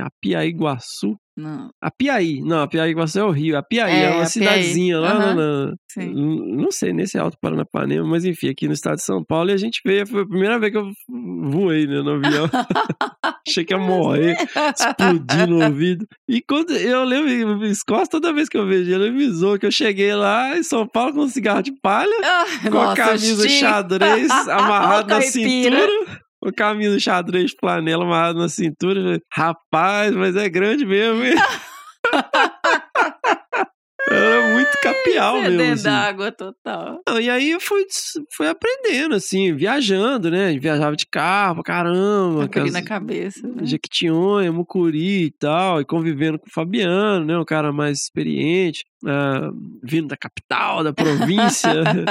e aí foi ganhando um pouco mais de vivência, assim, é, ampliando os horizontes e tal. E o Fabiano, ele tava é, meio que terminando o doutorado dele, e ele veio fazer o curso, na época um curso muito bacana, assim, muito referência, que era o curso Estatística do IP, que era o Paulo Demarco, o professor Paulo Demarco, hoje que tá lá no UFG, que dava. E, e quando ele voltou, a Cristiana Martins, ela, que era coordenadora do programa de conservação do Bico-Leão Preto na época, eles tinham aprovado um, um projeto grande com o Fumbio, o Fundo Brasileiro para Biodiversidade, e eles precisavam de alguém com um perfil mais de campo e tal, para fazer o levantamento do mico-leão preto. Isso em que ano? Foi só pra gente localizar. Eu acho que era 2002, 2002, é, por aí. E o Bião voltou e aí ele falou co- comigo e com alguns colegas, falou, ó, o pessoal lá do IP tá precisando, né, de alguém Uhum. com o perfil de vocês, né, para trabalhar no mico-leão preto e tal, mandem seus currículos. E eu mandei meu currículo, aí a Cristiana me mandou um e-mail e falou: olha, é, seu currículo tá muito bom e tal, mas o projeto não vai começar agora. Quando for começar, a gente entra em contato. Eu falei, ah, foi, nada, foi né? educada, né? Me dispensou educadamente. E aí eu tava lá, eu fui reprovado mesmo na disciplina, né? E aí eu fiquei seis meses a mais pra me formar. Eu não, não formei com a minha turma, né? Não acredito. Por causa de uma disciplina didática? É, disciplina, disciplina. né? Não, sim, mas. You know the rules. E aí, é, eu recebi uma ligação de São Paulo, que era Cristiana. Ai, que legal. Ela falou: ó, o projeto vai começar daqui a seis meses, mas é, a gente vai ter uma reunião trimestral, que é uma Hum. tradição, assim, no IP, né? A cada três meses tem uma reunião institucional, junto todo mundo, é muito legal. E a gente queria que você viesse é, pra gente conhecer, conversar sobre o projeto e tal. Eu falei, pô, sensacional, né? É, e aí, ela falou: ah, a gente vai pagar essa passagem e tal. Isso tudo pra mim era novidade. Eu falei, nossa, eu vou pagar minha passagem. Não, porque eu ia pros congressos tudo sozinho. Eu ia pros congressos pra Belo Horizonte, pra fazer curso. Eu, fui- eu te conheci na PUC, né? A gente Foi, se encontrou lá. A primeira curso, vez eu fui é. num curso sozinho. Eu saía de Carangola e ia sozinho, que ninguém queria ir. Uhum. E aí, pô, alguém me chamava pra um negócio e ainda pagava passagem. Eu tava, caralho! E aí eu vim para Nazaré Paulista, né? E aqui também tava já o Alexandre Nascimento, trabalhando Uhum, com, Ale. com o Miculhão Caissara, né? Então, Uhum. também de Viçosa, a gente já tinha se visto, né? Rapidamente, um- algumas vezes em, em Viçosa. E aí foi muito legal, assim, de cara, né? Ó, fechou, tamo aí, né? Quando o projeto começar, você volta. Aí eu falei, ah, beleza. Aí eu precisava formar, né? Que eu não tinha formado ainda. Eu voltei pra Carangola, bom, né? terminei essa disciplina que eu fechei com o Bião, né? O Bião brigou lá e falou: não, você, é, eu que vou te dar a disciplina. Aí eu, vi- eu fiquei seis meses full time desenvolvendo meu projeto de TCC, que era opcional, fiz porque eu quis, que eu não precisava fazer, né? Eu- É licenciatura. mas eu né? queria fazer, assim, fazer pesquisa. E esse projeto depois ainda serviu para treinar muita gente lá, né? Que era uma RPPN, acho que era duas RPPN, nem lembro mais. E, e foi, foi usado mesmo como escola para ensinar técnicas de campo pra galera com esse projetinho.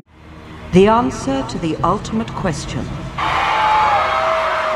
of life, the universe, and everything is.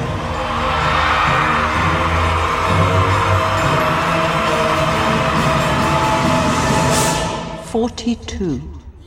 O que, que você fazia? Agora até é, Você trabalhou com o Brás, trabalhou com o Bião depois com, nesse projeto grande que você falou com as bolsas. Uhum. Mas o que que era o trabalho? Você falou do transecto e Então, esse da... da, da... Era inventário, inventário Tá. de fauna. Uhum. Inventário de fauna dos vales do Rio de Jequitinhonha. Sabia nada, a pessoa não sabia nada. Era, era uma região ali. O Fabiano tinha muito conhecimento, porque ele trabalhava no EF, né? Visitava muito essas áreas.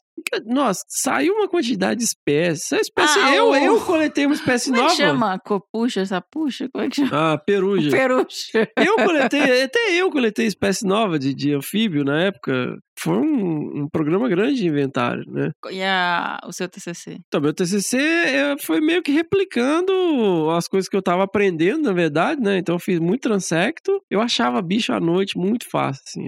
tipo, achava... É, Jungle Eye, né? Jungle Eye. É você não desenvolve se você não for pro mato andando à noite, sabe? Em silêncio. Se for só amarrar a câmera trap, você não desenvolve eh, essa imagem de busca, né? Esse Jungle Eye pra você ver os bichos. E eu fiz muito isso, né? Então eu ia, eh, dados de, de, de pegadas, era tudo muito.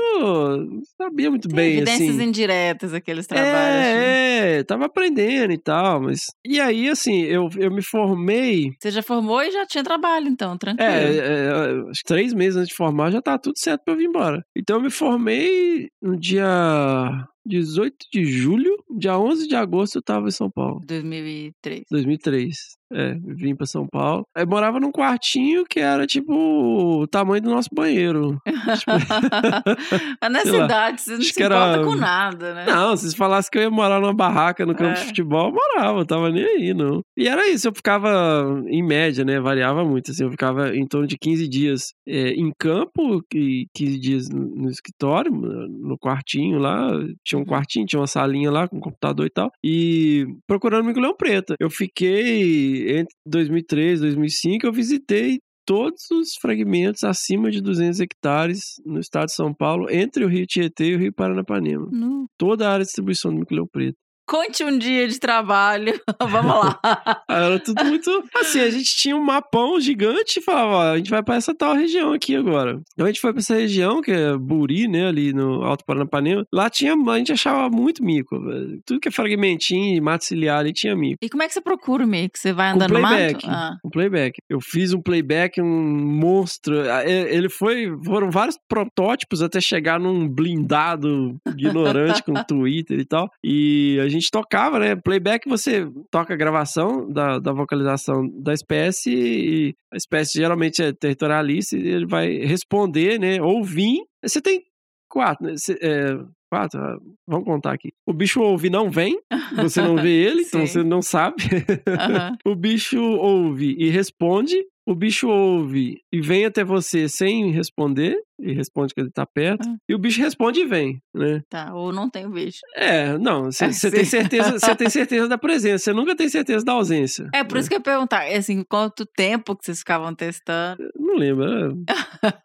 assim, a gente tinha uma metodologia. Primeiro a gente tinha que achar mato, né? Então, basicamente, você pegar o ponto de GPS e ia procurando. Não tinha Uhum. esse negócio de Google Earth, não tinha, Nossa, não tinha esses GPS de carro, não tinha essas coisas assim. é- vocês iam olhando pra fora, a paisagem? Não, eu pegava as coordenadas geográficas, pegava a carta topográfica, Uhum. pegava a localização do fragmento no GPS e ia pegando as, as estradas no, no rumo daquela direção ali, ia perguntando até a gente achar a propriedade que era. E aí tinha uma pessoa que trabalhava comigo que fazia, aplicava vários questionários e tal. E aí a gente entrava em contato com o proprietário, conversava, né, pedia autorização, perguntava, aplicava, entrevistava, se, se conhecia as espécies que tinha lá e tal, e ia pra mata. Uhum. É, e aí, geralmente, a gente ia no dia seguinte para poder chegar bem cedinho e ia tocando playback, tentando achar os acessos. A, a, aí tinha que achar trilha, ir pela borda. É, a gente não, não abria muita trilha, não, porque o dia que você tá abrindo trilha, você não tá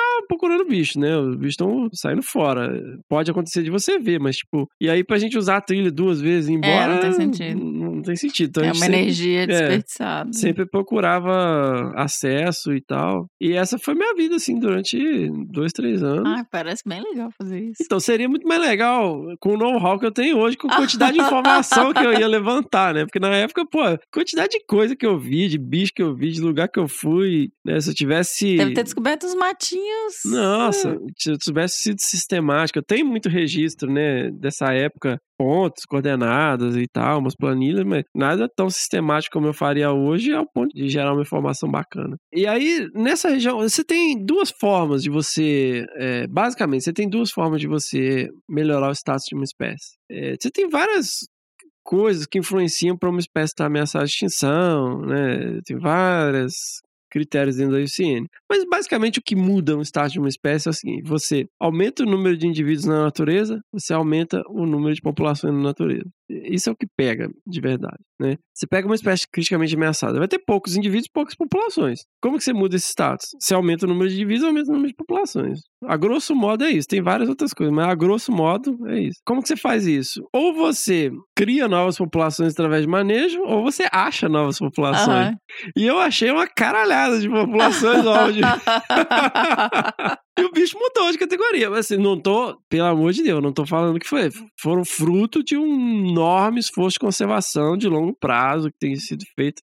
Principalmente pelo IP, mas também envolvendo outras instituições, que conseguiu fazer isso. Mas eu gosto de pensar que eu tenho um dedinho aí nesse Oh, negócio, porque eu achei certeza. 18 populações novas. 18, uau. Durante esse trabalho, foi bem legal, assim. E, e eu aprendi muito, aprendi muito, né? Aprendi a dirigir também, eu não sabia. E- Aprendeu sobre mato também, né? É, Sim. e foi me... eu cheguei, é porque é engraçado, assim, porque é, é, o Jequitinhonha foi a minha grande escola, né? O Aham. projeto lá no Ah, é Jequitinhonha e tal, e tal. Mas quando eu cheguei aqui, era muito diferente, né? É, é, A base mesmo do projeto ficava no Pontado Paranapanema, né? Fica, né? E lá é muito plano. É, E estranho. eu né? me orientava, sempre me orientei pelo, relevo em Minas, sabe? Eu, Pô, aquela montanha ali, aquela pedra lá, parará, você sabe onde você tá. Agora, você, era tudo plano. Não, Te deu uma agonia? Eu tô falando me até deu mim, que eu sou muita mineira, agonia, né? Eu também muita vivi agonia, essa coisa do horizonte É, expandido, assim, de ó. faltar uma barreira, assim. É, que é. Até tem essa história, né? Que o mineiro é mineiro é des- Desconfiado. desconfiado, que o mineiro é matuto e tal. Tem um pouco a ver com essa coisa da introspecção, né? Que você tá sempre ali No fundo do relevo, vale, é. né? E aí você vê esse povo goiano, tudo. estros- Aqueles horizontes grandes, né? Expansivo, expan- espaçoso. E era legal, assim, porque os meninos viviam me testando. Os meninos que eu falo eram os assistentes de campo, assim. Então assim, a gente andava duas, três horas dentro do mato ah, lá. no- Já era o eles- Cicinho e o- Já era o Cicinho, era uma galera, né? Eles iam revezando. Nessa época tinha muita gente. Depois de uma, duas, três horas dentro do mato, eu falava, cadê o carro? Aí eu fui aprendendo Cadê a marra, direção? assim, foi uma grande... Mas eles eram pessoas que criam um laço difícil de explicar, né? E aí eu cismei que eu tinha que ir morar no, Teodoro Sampaio. Você escolheu pra lá? Não, é porque ah, o pessoal do projeto não queria, queria que eu ficasse na Zé Paulista, que é a sede administrativa do IP, e eles queriam que tivesse alguém do projeto aqui, mas, pô, nessa época, né, as principais atividades do IP, elas aconteciam no, em Teodoro Sampaio, na região do Pontal do Paranapanema, que é o extremo oeste do estado de São Paulo, né, aquele último biquinho do estado de São Paulo. E lá tem o Morro do Diabo, quem quiser revisitar aí o episódio 10 com Cláudio Pádua, e era muito legal. Pô, tinha muito projeto. Tinha projeto com, com marsupial, tinha projeto com roedores, tinha projeto com queixada, tinha projeto com onça, tinha mico-leão preto, é, Anta. projeto com anta, Patrícia Metz estava lá, Laura Cullen, né, Anael Jacob, tinha todo mundo, sabe? Projeto com reforma agrária, com água e floresta, sabe? Café com floresta, era tudo, tudo. E, Uhum. e tinha qualquer dia que você fosse lá, tinha cinco, seis, oito estagiários. E era muito legal porque, assim, quando os estagiários iam embora, ia todo mundo pra uma batataria que tinha em frente à rodoviária. Então, era uma sinergia muito boa, assim. Então, eu falei, não, eu quero ir pra lá. Lá que tá a ação, lá onde tá tudo acontecendo, lá que é legal e tal. Aí eu insisti tanto que a deixou. E...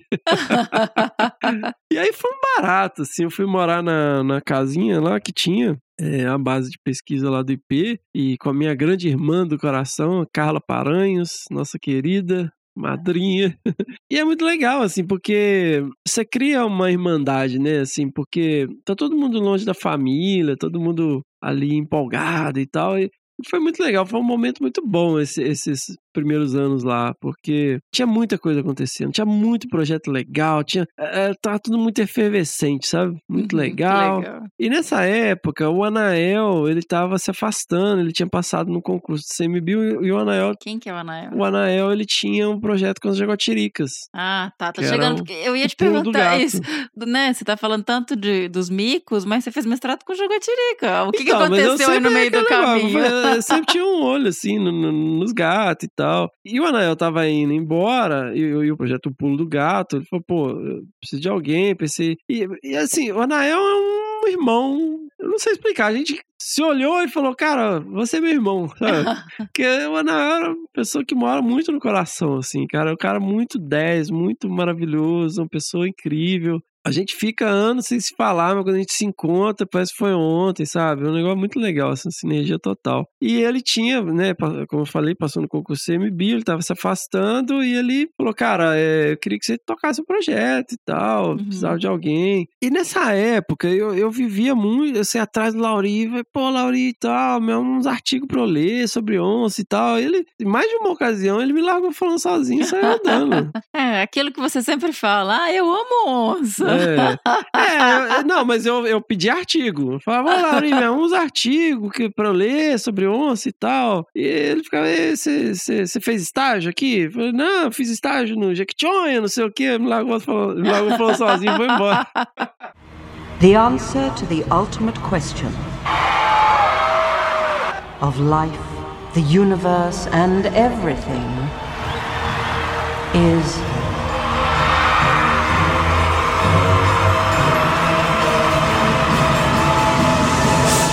Forty-two. E nessas, o, o IP tinha uma escola, né? Tem ainda, mas na época se chamava CBBC, que era o Centro Brasileiro de Biologia da Conservação. E tinha vários cursos curtos e tinha um curso grande, de várias semanas, que era o curso latino-americano de Biologia da Conservação, que era absolutamente sensacional. assim. Famoso. É, é. e eu fui fazer o curso, então a gente ficava, não me lembro exatamente, acho que a gente começava aqui em Nazaré Paulista e ia para Teodoro Sampaio, depois voltava. E era fantástico, fantástico. E nessas eu ficava pegando lá no pé do Lauri. Insistindo. E, e nessa época ele estava ainda capturando alguns indivíduos de onça pintada pro doutorado dele. Ele capturou alguns animais no Morro do Diabo, no Parque Estadual do Morro do Diabo e no Parque Estadual das Várzeas do Rio e. Né, Bonito, com né? projeto coordenado aí pelo meu grande amigo Denis Sana, do Instituto Pro Carnívoros, né, na época, então fechou essa parceria aí com indivíduos de onça pintada tanto do morro quanto ali do sul, no Iviema. E nessa de eu ficar lá em volta, eu lembro direitinho falando que ah, artigo é importante, é importante você ler e tal, mas também tem que ter uma sinergia com o grupo. Eu vou capturar mês que vem, vai comigo. Eu falei, Olha, jura? Já "Caralho, entrou velho." direto numa captura? e aí, pô, foi sensacional, né? Então, em julho de 2004, especificamente dia 7 de julho de 2004, então a gente foi e era captura com cachorro. Então era uma coisa incrível, assim. Tinha o Carlos Plateiro, um antigo caçador que passou a fazer parte do projeto, né? Não confundir, né, com o Tonho da Onça lá no Pantanal. Sim. Não tem nada a ver. Era incrível, assim. Nossa, eu tava no céu, né? E o Denis um, virou nosso Padrinho. padrinho de casamento, não, um grande amigo, não, mora no meu coração. O Denis conduzia, né, há muitos anos as pesquisas na região. E a gente saía, tipo, 4 horas da manhã, 4 e meia, acordava muito cedo, às 5, antes das 5, assim, a gente já tava na caminhonete, já. Os cachorros? É, com os cachorros, tudo uh, uh, percorrendo as estradas, procurando pegadas de onça e tal. E aí, quando encontravam pegadas, avaliava se a pegada era fresca, se não era. E aí, Uhum. se era uma pegada muito fresca, ele pegava o cachorro mais experiente pela reação do cachorro ali, como é que ele ficava, o Carlos avaliava e dependendo ele soltava o cachorro. E aí pela reação do cachorro era uma comunicação constante, assim, um negócio bem... E é um barulho muito doido É, que o cachorro faz, É, né? era uma mistura Um de raça deles com- lá, um choro, né? É. E aí se o cachorro meio dá um pedido assim, ele meio que lê pelos latidos do cachorro, assim. Então se for uma, uma batida, né, que chama batida de onça forte, ele vai soltando os outros cachorros, né, Uhum. no carreiro. E aí você vai atrás. Se você conseguir, né? Correndo, abrindo tudo no peito e... Quem é, consegue e aí junto. ele vai narrando, né? Tipo, ó, tá na batida, ó, viu a onça, a onça subiu na árvore, e tudo pelos latidos, né? E, Aham. e, e aí teve essa captura, né, de uma fêmea, foi muito marcante, assim. e- É a sua tatuagem? é, eu tenho uma tatuagem do padrão de pinta dela. E a partir daí eu comecei a me envolver cada vez mais, né? Uma sinergia bacana, assim. É o que eu falo, né? A gente chega disposto a aprender e tal, na, na humildade, né? E aí, quando eu voltei, eu comecei a me envolver cada vez mais com o projeto, né? Também estudando muito na parte analítica. Já fui, então, concluindo, assim, as minhas atividades com o Mico Leão Preto, assim, em 2005, 2006. Eu Você comecei... ainda tava no mico. Tava, tava aí Uhum. participando de várias atividades lá, fazendo mosquito, no município de Narandiba, principalmente ali. Tinha uma população que foi translocada, né, lá. Uhum. Não tinha mais registro de mico-leão preto, foi tudo através de manejo, muito interessante. A gente trouxe animais também lá do Alto Paranapanema, fazendo manejo populacional e organizando muitas informações, né, Uhum. eh, já numa parte mais eh, colaborando ali com a Carla, que era estava na linha de frente ali do projeto,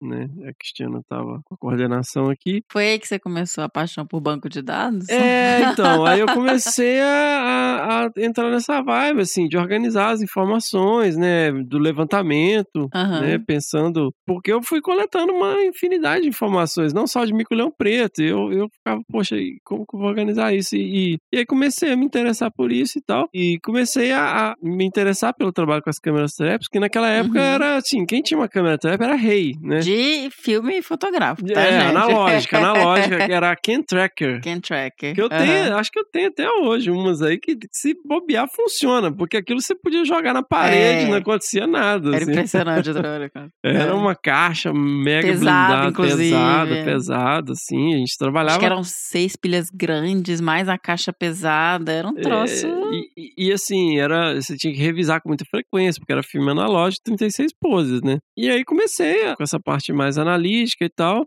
Comecei a ajudar muito o Lauri também com os dados do doutorado dele. Uhum. Ele já tinha feito as análises e tudo e tal, é, mas tinha umas coisas pendentes, assim, eu faz assim e tal, né? E aí comecei a mexer com jackknife, essas coisas, comecei a me interessar, né? Fiz vários O cursos, que, que né? é jackknife? É um tipo de análise muito usado para estimativa de parâmetro populacional e tal. É bem simples, assim, dá para você fazer à mão, né? Pelo padrão de, de captura de, de indivíduos. E aí fui fazendo muitos cursos, né? Curso de SIG, logo é, comecei a trabalhar muito cedo. Logo que eu vim para o IP, eu fiz um curso de SIG. Era um curso muito bacana, com um grande amigo aí também, Alexandre Ueso, e o próprio Clinton Jenkins. Eu fiz o curso de assessoramento remoto também, com o Ale e com o Clinton, que conversou aqui com a gente no episódio, né? E é meu co-orientador de, de doutorado. O IP tem essa, essa preocupação na- com a formação dos seus pesquisadores, né? Então eles, sempre incentivaram, assim, fazer curso, você estar se aperfeiçoando tecnicamente, Atualizar. né? É Uhum. muito legal, muito legal isso. Aí eu me mudei, né, para Teodoro Sampaio. E comecei a, a focar no trabalho mais com as jaguatiricas, assim. Tá. E eu tinha um curso que vários pesquisadores do IP tinham feito, o próprio Cláudio Pado fez em 92, se eu não me engano. Gracinha, que trabalha com educação ambiental, o Lauri Cullen fez o curso também. E eu resolvi que eu queria fazer esse curso. né, era muito legal e tal. Que curso é esse? é um curso de, de manejo de espécies ameaçadas, que é feito lá Aham. no Zoológico de Durham. Tem uma escola que é muito legal e é fantástico, né? A gente falou muito quando eu tava lá, acho que foi ano passado, né? Eu gravei lá da Inglaterra. Isso. Lembra que a gente gravou Aham, junto? Que a gente sim. falou muito do Carl Jones É, e tal. nossa, Canto fiquei- Zodô. é. É muito, muito legal, assim. é- é- vale a pena saber a história do- desse zoológico, porque eles pegam espécies que estão, assim, nem 300 bichos na natureza e eles revertem a situação. Os caras são muito, muito feras, assim. Eles são um zoológico conservacionista mesmo. E o que me fez perceber importância né, do cativeiro para Aham. conservação, né? Muita gente torce o nariz e tal, mas enfim. E é um curso muito bacana, muito renomado, assim. né? E eu falei com o Cláudio, falei, pô, Cláudio, eu quero fazer esse curso. e aí o Cláudio falou, uai, faz. Só que assim, o curso é caro pra caramba, né? Aham, imagino. E aí eu falei, pô, faz, né? Como é que eu vou fazer? E assim, uma coisa muito importante, e o IP sempre estimulou muito isso, né? Estimula, né? O pesquisador é de escrever proposta, né? De, de conseguir recursos para sua pesquisa. E aí eu virava à noite escrevendo proposta para conseguir uma grana para ir. E aqui, mas dentro do seu histórico de vida e das dificuldades, você escrevia proposta em inglês? Você falava inglês? Como é que você fez? Então, é, é assim, o inglês não era aquela coisa, assim, melhorou muito, muito, muito. Mas eu não, eu nunca fiz curso de inglês. Eu entrei, eu me matriculei em curso de inglês e tal. Principalmente na época que, né, como eu comentei, que estava com planos de me tornar um imigrante legal. Aí eu fiz um mês, assim, mas eu não consigo. A sala é é chato demais. Eu Hoje mudou, com essas coisas de internet e tal. Você faz tudo online, é tudo dinâmico e tal. Mas naquela época não tinha. Já era um professor dentro da sala de aula, dando aula de inglês com apostila. the books on the table. É, fita de VHS lá e tal. E o curso é sempre nivelado pelo mais lento, né? A pessoa mais devagar e tal. Então eu ficava morrendo de tédio. Ah, não, não dou conta, não. Fica, né, I am you are. Ah, pelo amor de Deus. Mas eu sempre gostei muito de música, sempre gostei muito de, de, de filmes, né? E eh, na época minha mãe me mandou um monte de fita VHS sem legenda. E eu ficava vendo os filmes sem entender direito as coisas. Mas eram filmes que eu, é, mainstream, assim, bem blockbusters, e, e- eu ficava vendo filmes que eu já tinha visto, com legenda, às vezes até dublado na televisão, e ficava assim, tentando assimilar as palavras e tal. E na graduação, pô, sentava com artigo e com dicionário do lado, dicionário mesmo, livro, dicionário de inglês, e ficava lá, ó, essa palavra eu não entendo. E aí, eventualmente, fui entendendo cada vez mais e tal. E muita música, muita série, muito filme. Quando o DVD ficou uma coisa acessível, comecei a ver tudo em inglês com legenda em inglês, né? Mesmo, Uhum. assim, às vezes, no início eu assimilava, sei lá, 70%. É, hoje eu assimilo 100%, mas, tipo, é por insistência, né? Mas, ah, não, não dei conta. E, e aí comecei a escrever proposta, né? E aí eu consegui uma bolsa de 3 mil dólares da WWF, no IFN, né? Legal. É uma iniciativa muito legal, assim. Ainda É, tem? Varia um pouco. Tem ano que tem pro Brasil, tem ano que não tem. Mas é uma iniciativa maravilhosa, assim, né? Effort for Nature, é, Uhum. Rússia We Train, é um programa de bolsas mesmo para ajudar aí é, jovens pesquisadores. E eu consegui esses 3 mil dólares, eu escrevi para eles, ó, eu tenho 3 mil dólares. Eu, pô, aí eles falaram, não, então você tem que ver, né? Você tem que ir atrás, né? Eu fiz, eu fiz, né? eu Apliquei, Aham. foi aprovado e tal. Tinha que ligar lá e conversar com o cara para mostrar que você sabia falar inglês. Eu, Cara, você tá assim, né?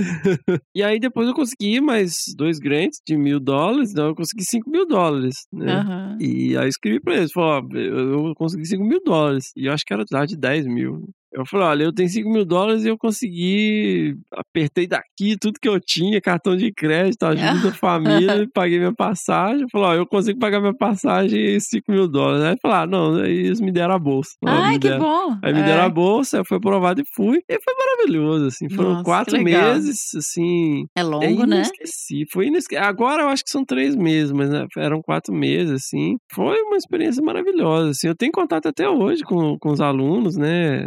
São ah, colegas, assim. Que legal. Tinha gente de Sri Lanka, da, da Índia. Não, da Índia não tinha, não. Tinha de Sri Lanka, da Indonésia, do Canadá, da Colômbia. Nossa, De várias ilhas do Caribe, tinha gente de Madagascar, muito legal, muito legal. E qual que é a sensação do menino de carangola e de repente pra Durham, pra conviver com gente do mundo todo? E... Era muito fora da minha realidade, assim, e eu tava ansioso, assim, pra ver o mundo, pra ver as coisas, pra ver as coisas que eu via nos livros, sabe? E quando eu fui, fui pô, eu vou pra, pra Inglaterra, cara, eu falei, caralho.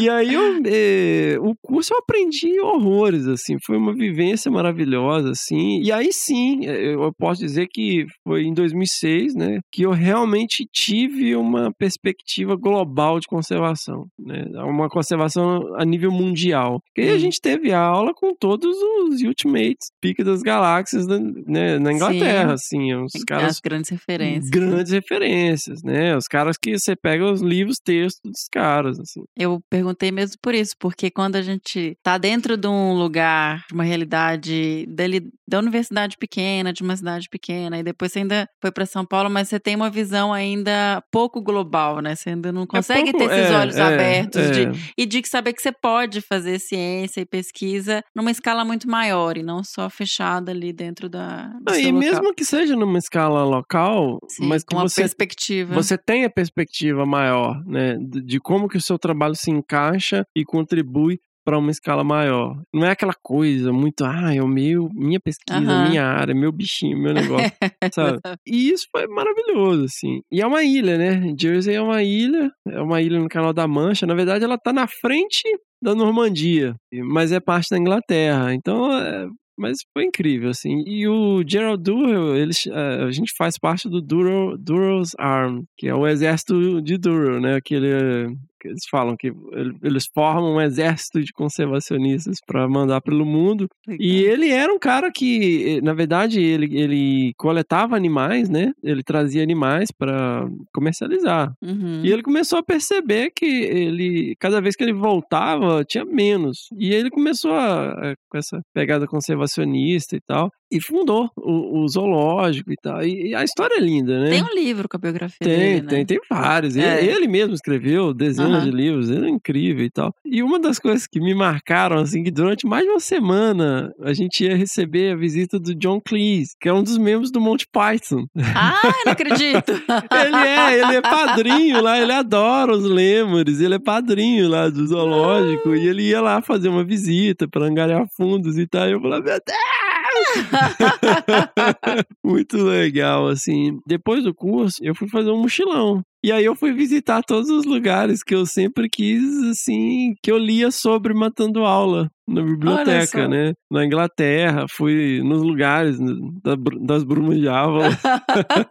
fui em Glastonbury, fui lá em Stonehenge, fui é, nesses lugares, rodei pela Escócia inteira, literalmente, assim, dei uma rolê na Escócia. E aí o que acontece também, eu, eu aproveitei que eu tava lá e tinha alguns zoológicos que já tinham apoiado o projeto, o Mico Leão Preto, Chester Zoo, por exemplo, e eu escrevi pra eles, falava, pô, eu tô aqui na Inglaterra, se quiser eu vou aí dar uma palestra sobre o projeto.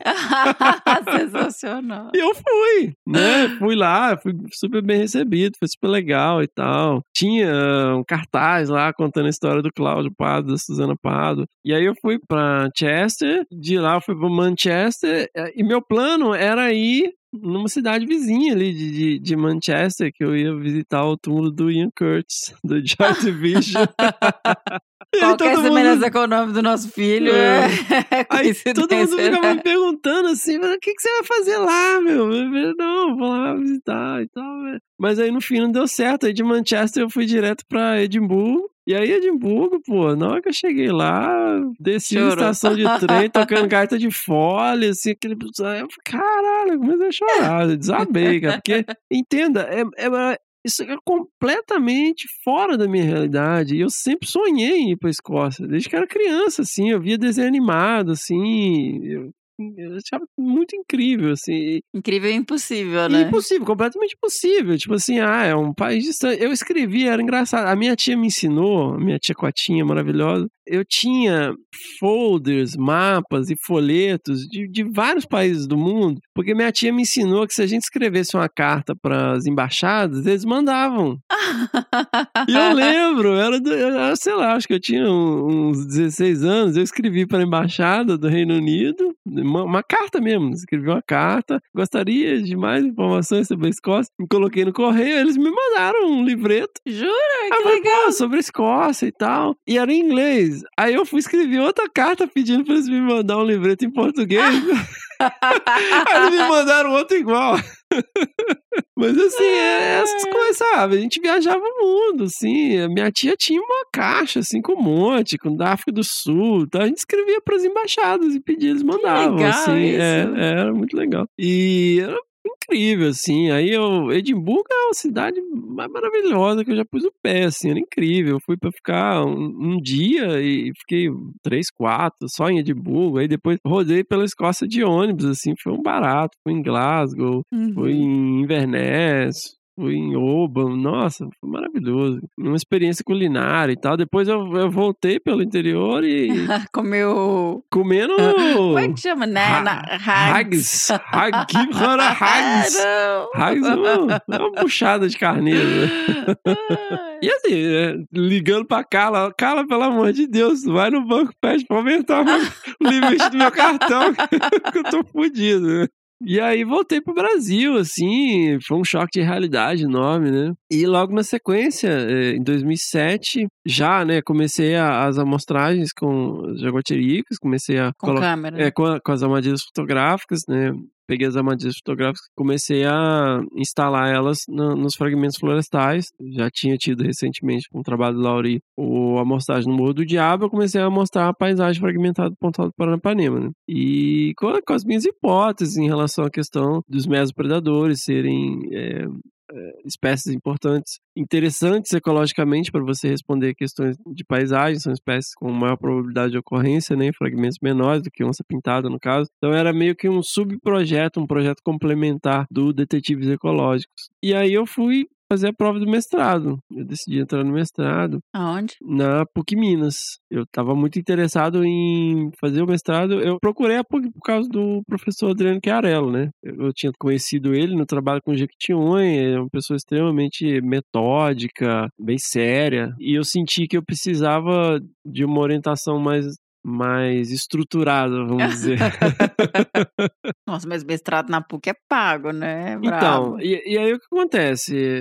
Estudei loucamente, né? Em todo esse período eu tava ah, lendo loucamente, porque assim, a minha formação na graduação foi fraca. Foi fraca, Foi muito limitada. Sim, desde curso de graduação. licenciatura no interior. né? É, e assim, eu o tempo todo correndo atrás do prejuízo e lendo compulsivamente, assim, eu já, já tinha, né, o hábito e tal, e comecei a, a ler coisas técnicas, livros, livros, livros, livros, pra correr atrás desse prejuízo, pra ter uma boa formação, pra conversar de igual para igual pro- com os Uhum. profissionais incríveis que eu tava rodeado, né. E aí, nessa época, eu comecei a estudar muito, e eu peguei o livro o Evolução, aquele do Ridley, aquele Uhum, Mark Ridley. capa preta lá com a mariposa e virei ele do avesso, né? E isso me tirou um pouco o chão, assim, sabe? Porque minha família é muito cristã, por parte de pai, né? Mas ao mesmo tempo tem um monte de espírita na minha família. Eu tive muito contato com coisa muito esotérica, ordem iniciática e. Rosa, não sei como é que Ah, chama. antiga e mística, a ordem Rosa Cruz e não sei o quê. Tem um livro aqui em casa ainda do Rosa Cruz. lendo, é, lendo muitas coisas assim, fui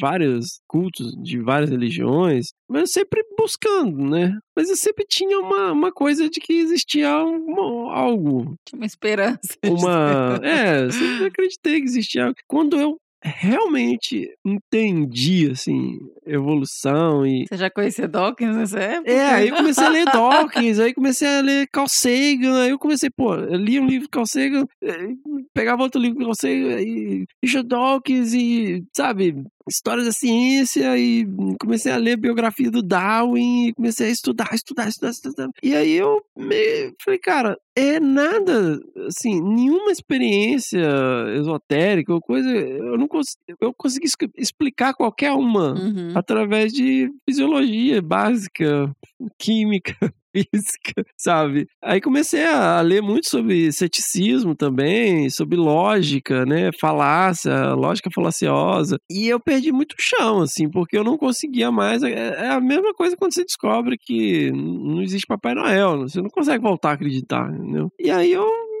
fiquei muito cético, assim. Não é que eu sou, ah, agora eu sou ateu, agora eu não acredito em mais nada. Não, é simples assim, eu não consigo acreditar, não tem como mais acreditar. Sabe? O Aham. coelhinho da Páscoa não existe, foi, foi mal, sabe? Aham.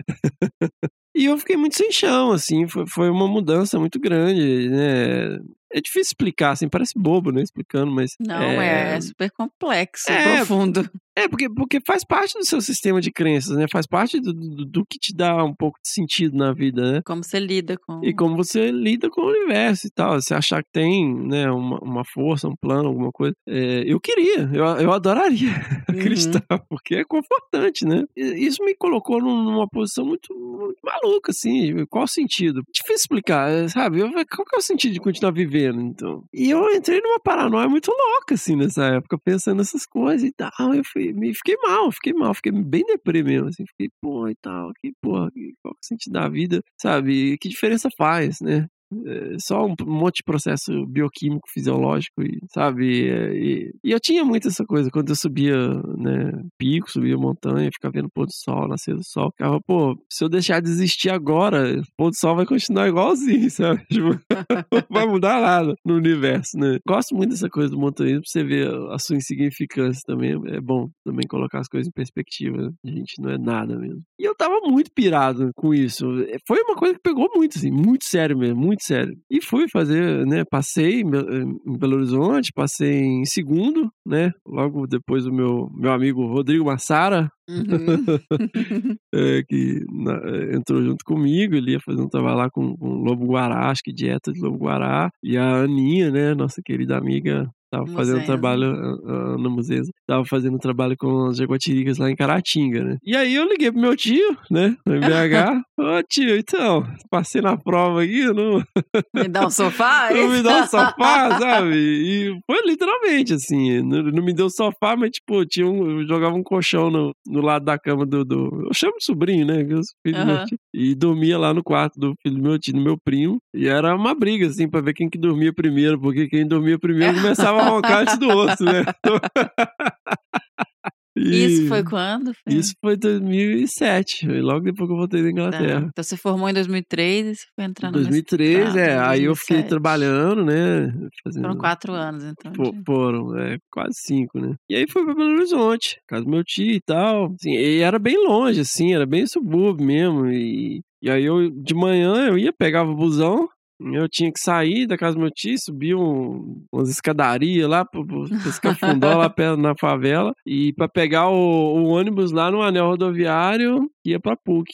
né? Então pegava o busão, saía lá pro, pros fundos da PUC, lá no anel ainda, e tinha que ir andando pra PUC, um trechão, pra assistir a aula, fazer disciplina e tal, né? Então, Uhum. era a minha rotina. E essa época eu tava bem apertado de grana, assim, e aí eu passei basicamente a pão de queijo e café, assim, os primeiros...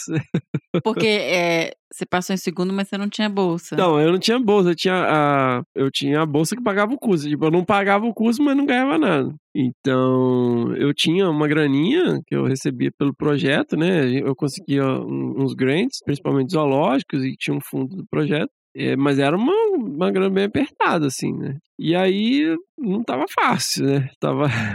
Crise existencial. É, crise existencial. E, pô, eu, eu, eu, tomava um café lá na casa do meu tio e tal, e, mas ficava na PUC o dia inteiro e, tipo, não tinha grana pra almoçar. Ficava, às vezes comia omelete lá no, no, no, no lanchonete, muito pão de queijo, café. É, lá PUC não tem RU, né? Não tem RU, não tem RU. E aí foram uns meses bem difíceis, assim, no início, né? Aí também meu tio tava passando por uma série de problemas pessoais, assim, que acabaram afetando também. E eu tinha que voltar pro Pontal, né? E era 24 horas. Mas, é, pois é, você não tinha os dados coletados ainda. Não, eu tava todos. coletando dados. Eu- Eu já tinha, eu- quando eu entrei, eu já tava coletando dados, né? Colocando as câmeras e tal. Eh, Já tinha alguns dados, mas eu precisava voltar para revisar o equipamento, né? Então, eram 24 horas. Eu pegava um ônibus que ia de Belo Horizonte para Campo Grande, aí eu descia em Presidente. Sério? É, descia em Presidente Prudente. De Presidente Prudente, eu pegava o ônibus para Teodoro Sampaio. Só que o, o intervalo né, que eu descia do ônibus de Campo Grande, Presidente Prudente, para ir para Teodoro Sampaio era 3 horas. Tinha que ficar 3 horas na rodoviária. Eu lembro que dava 24 horas de viagem. E de volta. Eu li um bocado de livros nessa viagem.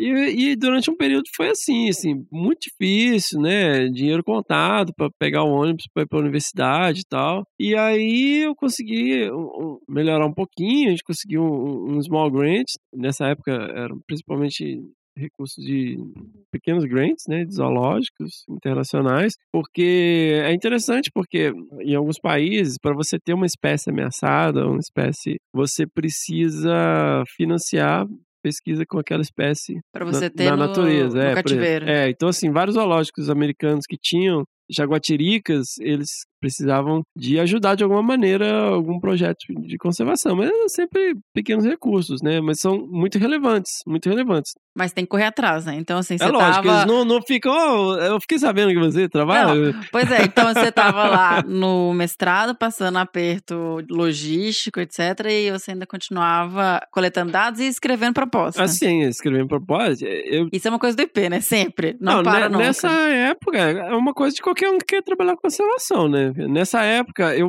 eu tinha uma média, tipo, a gente chama de proposta na rua, né? É tipo, ó, é, você tá sempre submetendo proposta, então ela tá passando por um processo, você submete hoje e não vai receber resposta amanhã, né? Mas eu tinha, era coisa assim, 8, 10 propostas na rua, sempre, sempre. Uau. Sempre tinha, abria o edital, enviava, abria o edital, enviava, enviava, enviava, sempre. E Uhum. tomando não na cara, sem parar.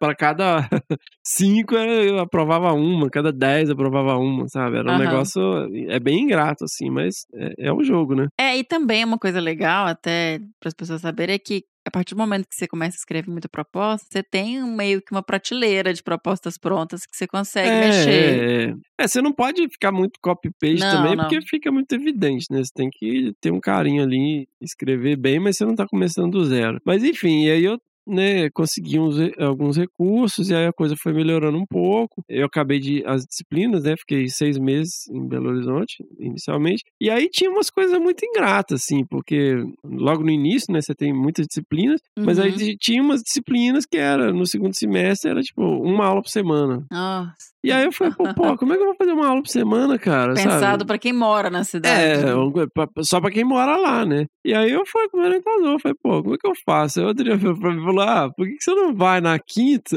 e volta na segunda? Falei, "Mas são 24 horas de viagem, Adriano, quase 300 reais de passagem, pô, né? E, e aí eu acabei ficando em Belo Horizonte. Nessa época eu recebi asilo na casa da minha grande amiga Regiane Romanini. né? Ah, acho que eu lembro. é. E, e era um, um- era tipo uma dispensa, assim. é- Era, era um, um cubículo que cabia um colchão. Era um colchão com a minha mochila no canto, assim, né? Uma mochila e uma pilha de livro do lado do travesseiro. Basicamente era. era a- acho que era uma dispensa aquilo. Só, só podia ser uma dispensa. Não, tem- não cabia mais nada ali. Não era, não foi feito para um ser humano aquilo. Foi feito para guardar mantimento. e ficava assim, do lado da, da varanda, né? da- onde fica tanque para lavar roupa, essas coisas assim. Era um quartinho que eu tinha lá. E aí a Regiane falou: pô, você tá no perrengue aí e tal, a gente tem esse espaço aqui, se você quiser vir pra cá e tal. Uhum. né, A gente divide as despesas e, e eu fui. E sou muito grato por isso, né? Pô, eu tava. Resolveu, E, é, era um momento muito difícil, assim, né? E nessa época, eu comecei a ler, por recomendação de uma amiga, assim, um livro chamado Guia do Mochileiro das Galáxias.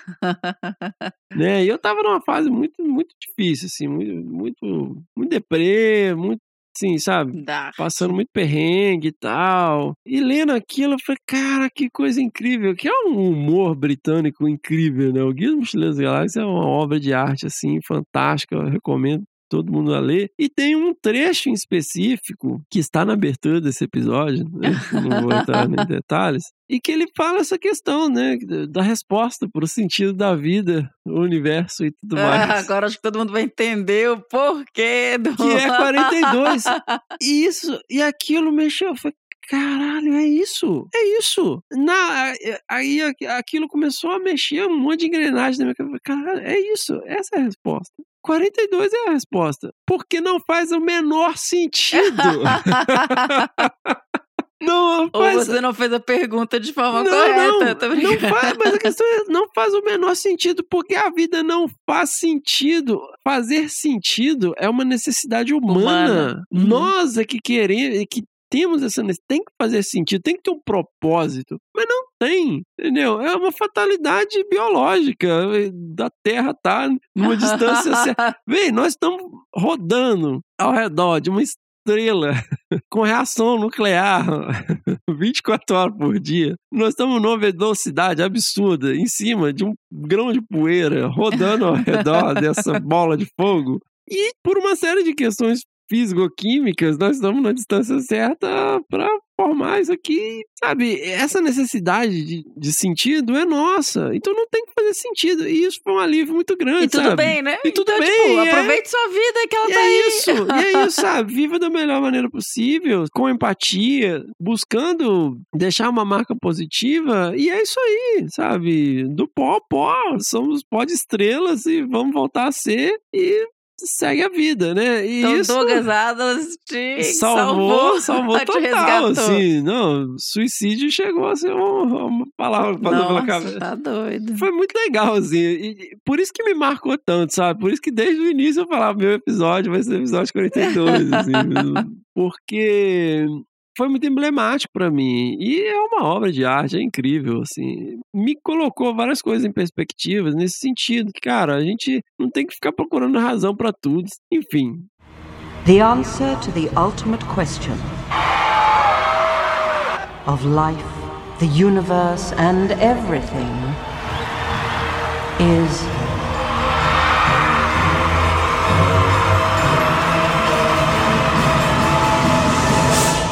forty-two.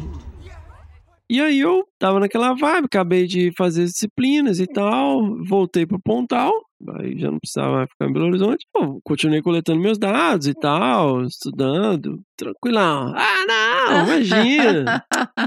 Pô, projeto Tem pronto, tempo. projeto pronto, tem equipamento. E sentei, né, pô, eu tenho que aprender a fazer a análise, na época era marcação e captura e tal. Peguei os livros clássicos e virei do avesso, né? Consegui discutir com qualquer um sobre que eu tava fazendo, as análises e tal. O Cláudio era muito provocador nessa época, né? Ele era professor da UNB, ele parava a gente assim e falava, "Qual- quais são os três principais trabalhos que embasam sua pesquisa? E ele, oh, nossa, quais são? Sabe? Quais são? Era muito é legal esse tipo de provocação, né? E aí, nessa época, tava vendo a renovação do projeto né, de Grandes Felinos no Alto Paraná, e o Denis, já mencionado aqui, né, meu amigo Denis Sana, me chamou né, para assumir lá o monitoramento com as câmeras Em Viema. em Viema, né, no Parque Estadual das Várzeas do Rio, Isso Viema. no meio do semestrado. É, é. E, e aí eu, eu e o Ilcinho, a gente ia lá, é, o Denis, a a gente foi junto, instalou as câmeras tudo e eu fazia a revisão do equipamento, né? Então, aí tem um milhão de histórias pra contar, já contei aqui umas histórias, quando a gente contou com a onça e tal. E foi muito legal, assim, porque eu tinha já feito algumas expedições de captura com o Denis. Em 2006 a gente fez outra, 2005 também. Mas aí eu comecei a trabalhar diretamente com ele. E o Denis é uma das pessoas mais metódicas, rigorosas e, e corretas com a organização do equipamento, com a coleta dos dados. Um cara muito correto, muito direto ao ponto, assim. Ele é um cara muito correto, assim. Eu, eu aprendi muito com ele com essas questões, assim, de, de ser rigoroso mesmo com, com organização dos seus equipamentos, de coletar os dados, né, de, sabe, com o trabalho, de ter um cuidado, de ser rigoroso e tal. E foi um prazer enorme, assim, foi uma época muito boa. Eu fiquei com a Toyota Bandeirante do projeto. eu era igual um cabrito aquele negócio, faz barulho, bate lá, tem tudo. Eu tava morrendo. E é uma de, batida de dura, né? alegria, de felicidade. Não, toda viagem quebrava, aí você tinha que abrir. Ah, mas eu ela é muito mexia legal. com motor elétrico, mas aí eu não, não entendo muito de motor de carro, né? Mas a Toyota Bandeirante, você abre o capô É, ali, você tá, vai né? olhando, vê se tem alguma coisa fora Eu do lugar. adoro. Você acha que tá fora do lugar, emenda ali, bate um arame É ela volta a funcionar. Mas foram momentos muito legais, assim, né? Foi rápido, né? Projeto de um ano, não incluía mais nada além das câmeras. Foi bom, aprendi muito com o Denis, assim, até hoje, né? Um cara que eu tenho um orgulho enorme de, de conhecer, de ter trabalhado com ele, de ter feito parte de- de- desse trabalho, que é uma região, assim, muito muito difícil, né? Ah, não tinha estrada, a gente fazia as estradas com a caminhonete, né? Então... É uma região alagadona também, né? É, é pantanosa, várzea, né? assim, Várzea, tá. é, várzea. Uhum. E aí, quando chegou no fim do mestrado, aí foi um tremendo perrengue, né? Eu falei, Bom, esse daí foi um ano, mas você não tem que escrever É. uma dissertação. E aí eu voltei, né, para escrever, aí eu fiquei na casa da minha grande amiga Sandra Quadros, Sandrinha, né? Sim, E Sandra foi minha contemporânea. é, ela me deu abrigo lá, foi muito legal, assim, esse período também, porque é, são momentos de muito aprendizado, né? São momentos de muito aprendizado. Foi nessa época também A que a gente gente também se teve um namorico nessa época, né? Foi. Ah, não vou entrar nesses detalhes, mas é, a gente contou bastante coisas aí no nosso episódio, né? No seu episódio, né? Uhum. The answer to the ultimate question of life, the universe, and everything is.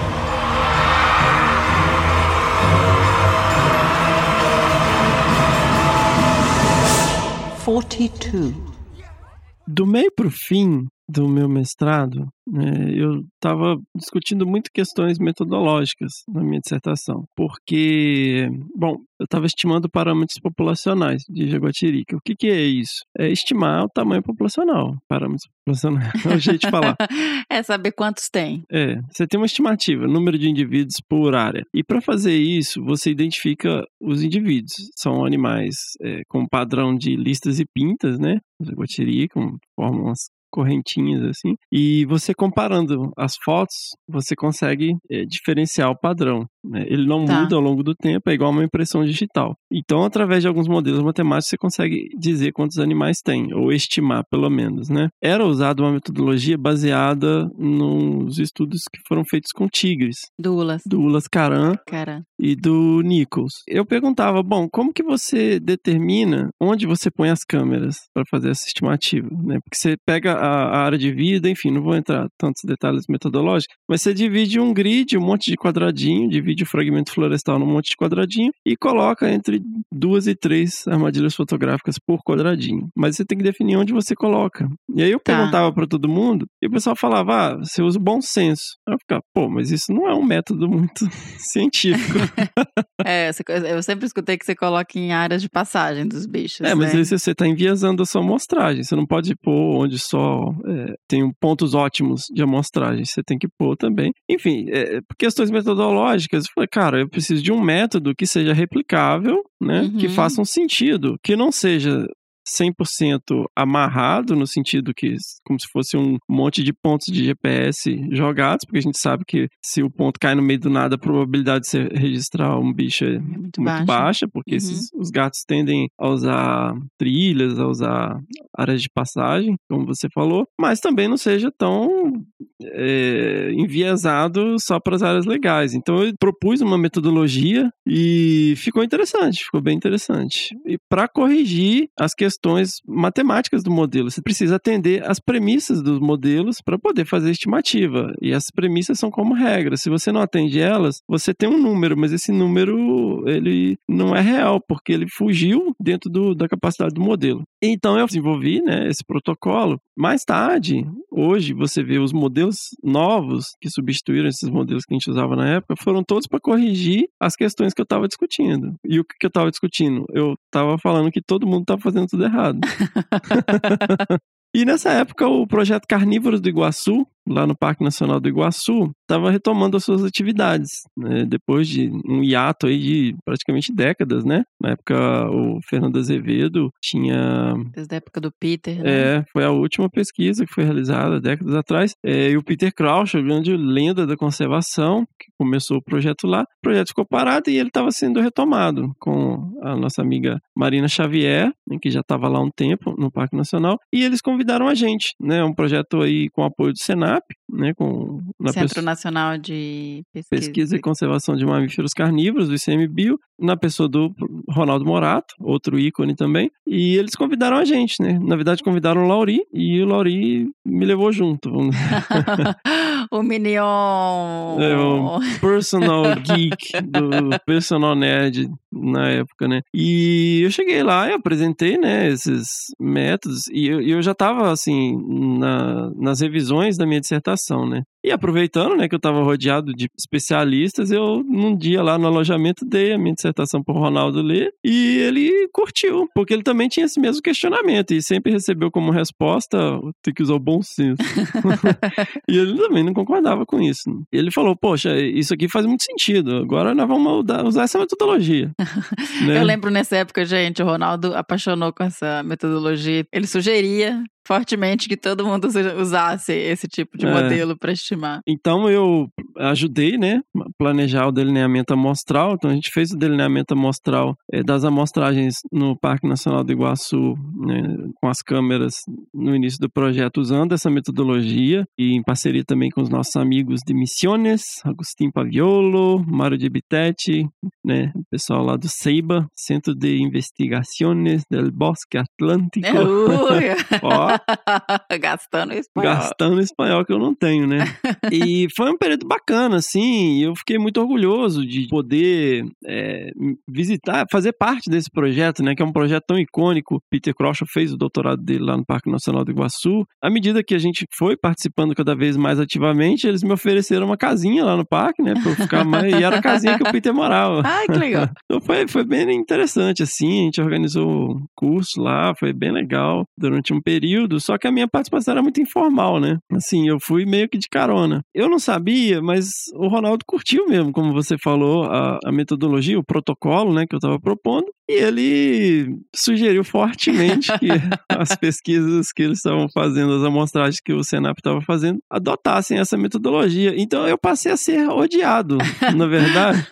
e eu não sabia. Eu estava super feliz, na verdade, com isso, porque eu sentia que a minha dissertação estava servindo para alguma coisa, não era um negócio que ia ficar na prateleira da universidade. Só que o pessoal levou muito à risca, assim, a questão da distribuição dos pontos de amostragem. E o pessoal falava, pô, Ronaldo, né, isso aqui tá caindo num ponto meio. Não chega, né? Numa região meio difícil, assim. E o Ronaldo respondia: você tem um facão?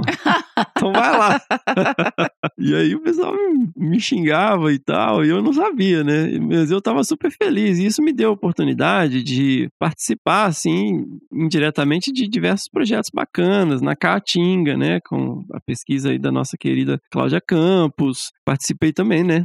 Na Serra de Paranapiacaba, na amostragem que vocês estavam fazendo. Ajudou, gente. E então eu tive várias oportunidades por conta disso, assim, né? Então, lá na Serra de Paranapiacaba, outra coisa. Eu fui lá ajudar você, estourei os dois joelhos, me arrebentei é. todo, passei mal. Mas por causa disso, essa amostragem, é lógico que tem uma flexibilidade, igual você falou, e a gente usou isso, mas não. a área era muito difícil. Não, vocês de... não usaram a flexibilidade, porque não era. Enfim, o pessoal adotou meio. modificaram o protocolo que eu propus e ele ficou amarrado demais e isso tacou pontos de amostragem em lugares bem inacessíveis, Sim. assim, né? Vai então a culpa não é minha, a culpa não é minha, vocês não leram direito o trabalho. Ô Fê, na época da Caatinga foi quando você conheceu George Schaller? Então, pois é, e, e eu tive o prazer e a honra de né, acompanhar não só o George, mas o Rogério, né? Que nosso agente molde da conservação, junto com a Cláudia Campos, que também são grandes referências na conservação, né? E nessa viagem específica, o George Schaller estava junto. George Schaller, pesquisa aí no Google, né? Não tem nem o que falar. e a gente tem episódio com a Cláudia e com o Rogério também. Então Exatamente. Então... Acho que o, o Rogério é o episódio 2 ou 3 e a Cláudia é o episódio 4. Então, é isso. Eu tava super feliz e tal, e super odiado, não sabia. Mas tudo isso durante o mestrado? Durante o mestrado. E então, assim, quando eu realmente peguei para escrever na reta final, o Adriano, nesse sentido, foi um excelente orientador. Tem todas as versões corrigidas, assim, são oito revisões que ele fez. Ai, que legal. Corrigindo cada palavra, assim, ele é bem rigoroso nesse sentido. Leu tudo com muita atenção e tal. Mas foi muito intenso, né? No final, passei um, um dobrado, assim, mas foi legal, porque a minha defesa tava muito tranquila, assim, foi um bate-papo. Foi excelente essa defesa, eu tava lá. Você tava, né? Uhum. É, pode crer. E aí, né, defendi, voltei pro Pontal. E 2009, 2010 foi um ano muito difícil para quem trabalha com conservação de espécies, principalmente que nessa época uh, praticamente todo o recurso do projeto vinha de zoológicos internacionais, assim como diversos projetos, né, de fundações uhum. internacionais e tal, de apoio à pesquisa. E teve uma crise econômica muito grande nessa época, né? Então houve um esvaziamento enorme. Projetos de pesquisa sobreviveram os projetos de longo prazo, que tinham boas relações de anos, talvez décadas, né, de, de, com apoiadores. Então eles mantiveram esses projetos e os projetos iniciais e tal, de small a gente cortaram. Né? A gente não conseguiu renovar e tal. Então foi um período bastante difícil e houve esse esvaziamento, assim. O pessoal que não conseguia mais captar recursos acabou indo embora tal, e ficou, eu fiquei meio sozinho lá, né? no Pontal. No Pontal. Né? Então tinha né, uma grande parte do staff, pessoas da região e muita gente de fora fazendo pesquisa. Então esse pessoal de fora ficou, foi embora, eu fiquei lá e tal. E 2010 foi um ano bem confuso, assim. Foi um ano meio que passou em branco e tal. E a gente escreveu uma proposta para o Fundo Brasileiro de Biodiversidade, um edital muito legal do TFCA, Tropical Forest Conservation Act. Do Fumbio. É. E a proposta era resgatar informações. Então, assim, a gente, cara, tem muita informação já coletada. Ao invés da gente avançar, vamos, né, já que a gente está nesse ato, vamos reorganizar a nossa pesquisa, publicar bons artigos, organizar essas informações passadas e avançar. Então, é, em 2010 teve o Plano de Ação Nacional da Onça Pintada, foi sensacional, absolutamente sensacional, muito completo, muita gente, nossa, esse foi um plano gigante, né? Você lembra, né? Lembro. E muitas das ações pro Alto Paraná eram nesse sentido, até porque foi a gente que propôs, né? Então, nesse sentido de resgatar bancos de dados e tal, informações que já foram coletadas. Então, tinha muito trabalho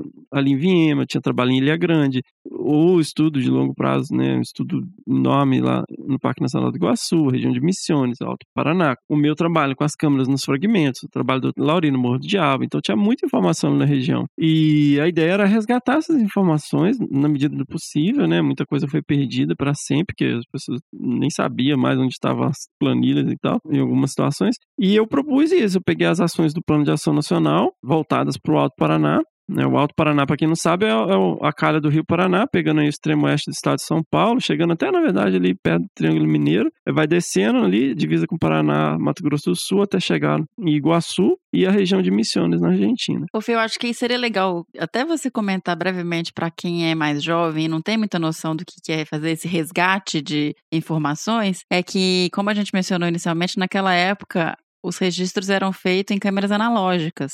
Então Sim. era filme de papel. Então, se você não tem o filme ou você não tem a informação impressa, você perdeu a informação e você tem que escanear isso tudo para entrar nos bancos de dados e, e, anotar, né? Não é uma coisa igual hoje que você tem milhões de álbuns de figurinhas, de bichos, de presas, é, de tudo. Não.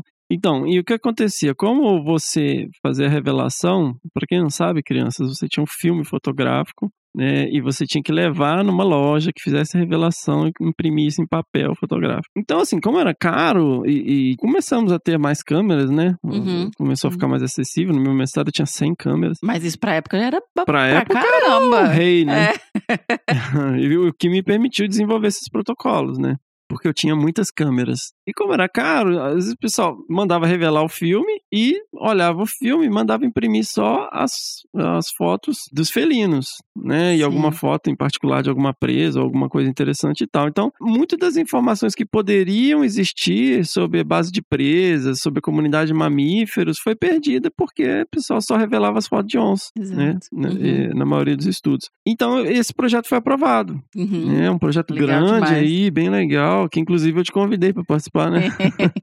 Na época, a gente ainda nem namorava e tal, mas foi um projeto muito legal de resgate de informações e tal, e aí eu cheguei à conclusão que eu já tinha pagado todos os meus pecados em Teodoro Sampaio, que para mim, por mais que tenha sido uma experiência incrível, né, eu acho que é importante quando você fala de conservação, de você ir viver no lugar, né? Claro. De você é. ir e entender o contexto social, o que, que é a realidade ali do local, ao invés de você só ir coletar dados e vir embora, né? Então eu fiquei lá, acho quase oito anos. E aí, acho que em 2011, 2012, eu vim embora né, para Nazaré Paulista e mais com esse projeto, né? Então foi um projeto bem bacana, né? De, de resgate de informações e tal, e, e, era um projeto de três anos, né? Então foi de 2012 até 2015, é, fazendo isso, indo bastante atrás, a gente resgatou bastante coisa, foi muito legal. Tenho muitas entrevistas gravadas, super legais, assim, com Peter, Peter Crouch, com Ronaldo Morato, com a Rose Morato,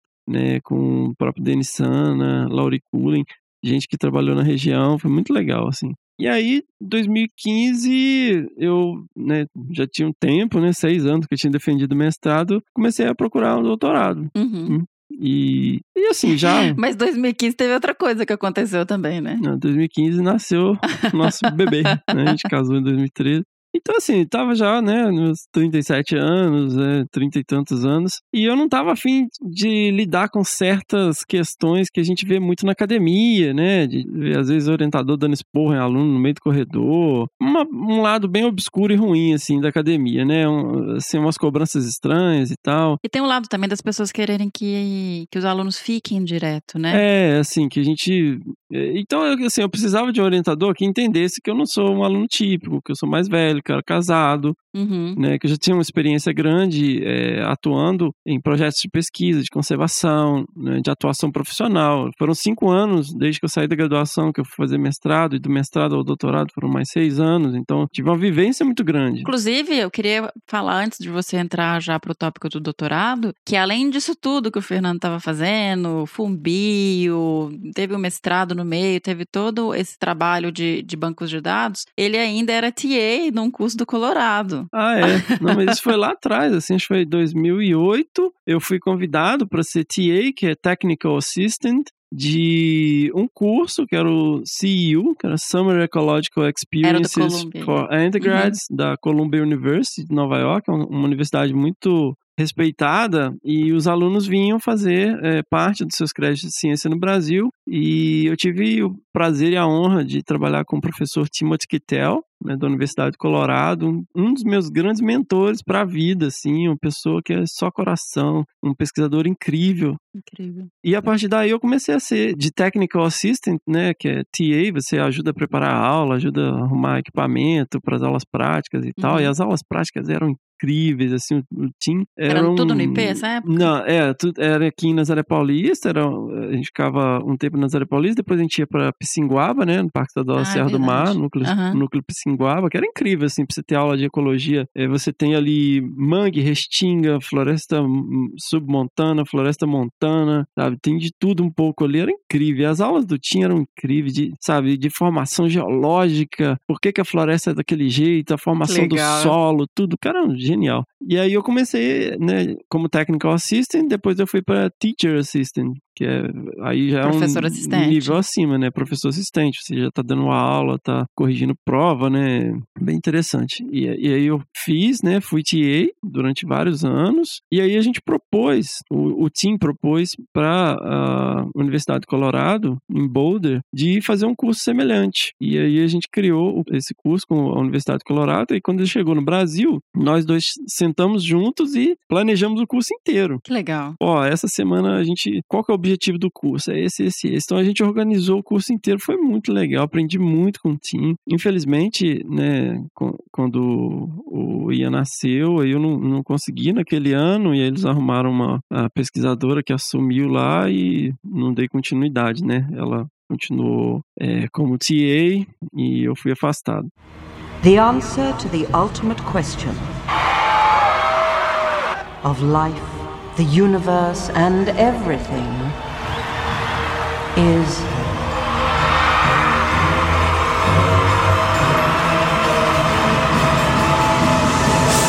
Forty-two.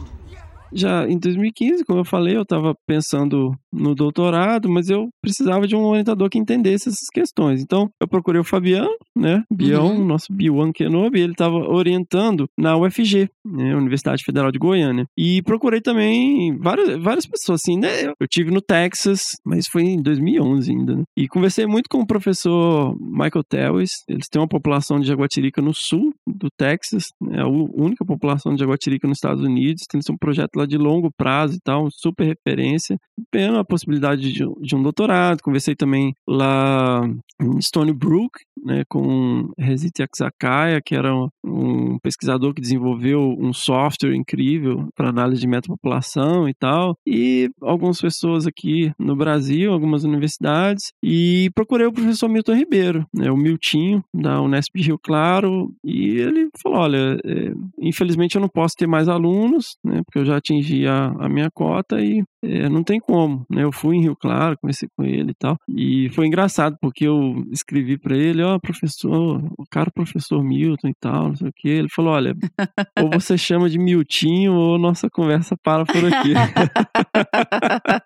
eu pessoa maravilhosa, é. né? E, e o Fabiano tinha, né, essa possibilidade no curso de ciências, é, no programa de pós-graduação em ciências ambientais, o CIAMB, e eu me inscrevi, fui lá, fiz, passei em primeiro lugar, né, com bolsa, com tudo, eles amaram o projeto, nessa época a gente, em 2015, a gente tinha um projeto aprovado com a antiga Duke Energy, né, que se tornou a CTG. Não, passou em primeiro lugar e estava sem dormir, né? É, sem dormir, basicamente sem dormir. Neném de dias. É, e esse projeto é muito legal para desenvolvimento de novas tecnologias né, de amostragem e tal, é, valorizar serviços ecossistêmicos nos corredores de restauração lá do Pontal do Paranapanema. E a gente usou audio recorder, usou câmera trap, usou sensores né, uhum. de é, qualidade de água. Foi muito legal, muito é legal. Um projeto grandão, muito bom, envolveu muita gente, muita gente boa. Clinton Jenkins, Alexandre Wiesel, a gente que né, bolou a ideia central do projeto com as novas tecnologias, fomos atrás, né, time muito bacana. Dentro desse escopo, outras pessoas se envolveram e propuseram algumas coisas. E esse projeto seria o meu projeto de doutorado. Full, uhum. assim. Todas as cinco metas e objetivos do projeto seriam meu projeto de doutorado. E o Ciambe adorou, pessoal, na entrevista, nossa e tal, poxa, super legal, assim. Então, o meu projeto recebeu pontuação máxima, prova, foi tudo perfeito. Então eu já estava procurando casa para alugar em Goiânia, lembra? é verdade. E aí o meu time escreveu, falou: olha, se você ainda estiver interessado, eu abri uma vaga para você. Tipo, se você não quiser, não vou abrir mais vaga. Então. Falei, quero, quero, vamos aí. E aí, nessa onda, né, o Ian nasceu no dia 6 de janeiro, dois dias depois do meu aniversário, e a prova pro doutorado era dia 21. Né? Então, uhum. assim, eu tava 15 dias sem dormir, fui fazer ah, a prova. Rio claro que você foi tava. claro, é, eu fui uhum. tentando ler os papers lá, eu dormia em cima dos papers. tava dando dó, nossa. É, e fui fazer a prova, cheguei lá, encontrei com o Miltinho, assim, com olheira, né? Falei, ó, não prometo nada.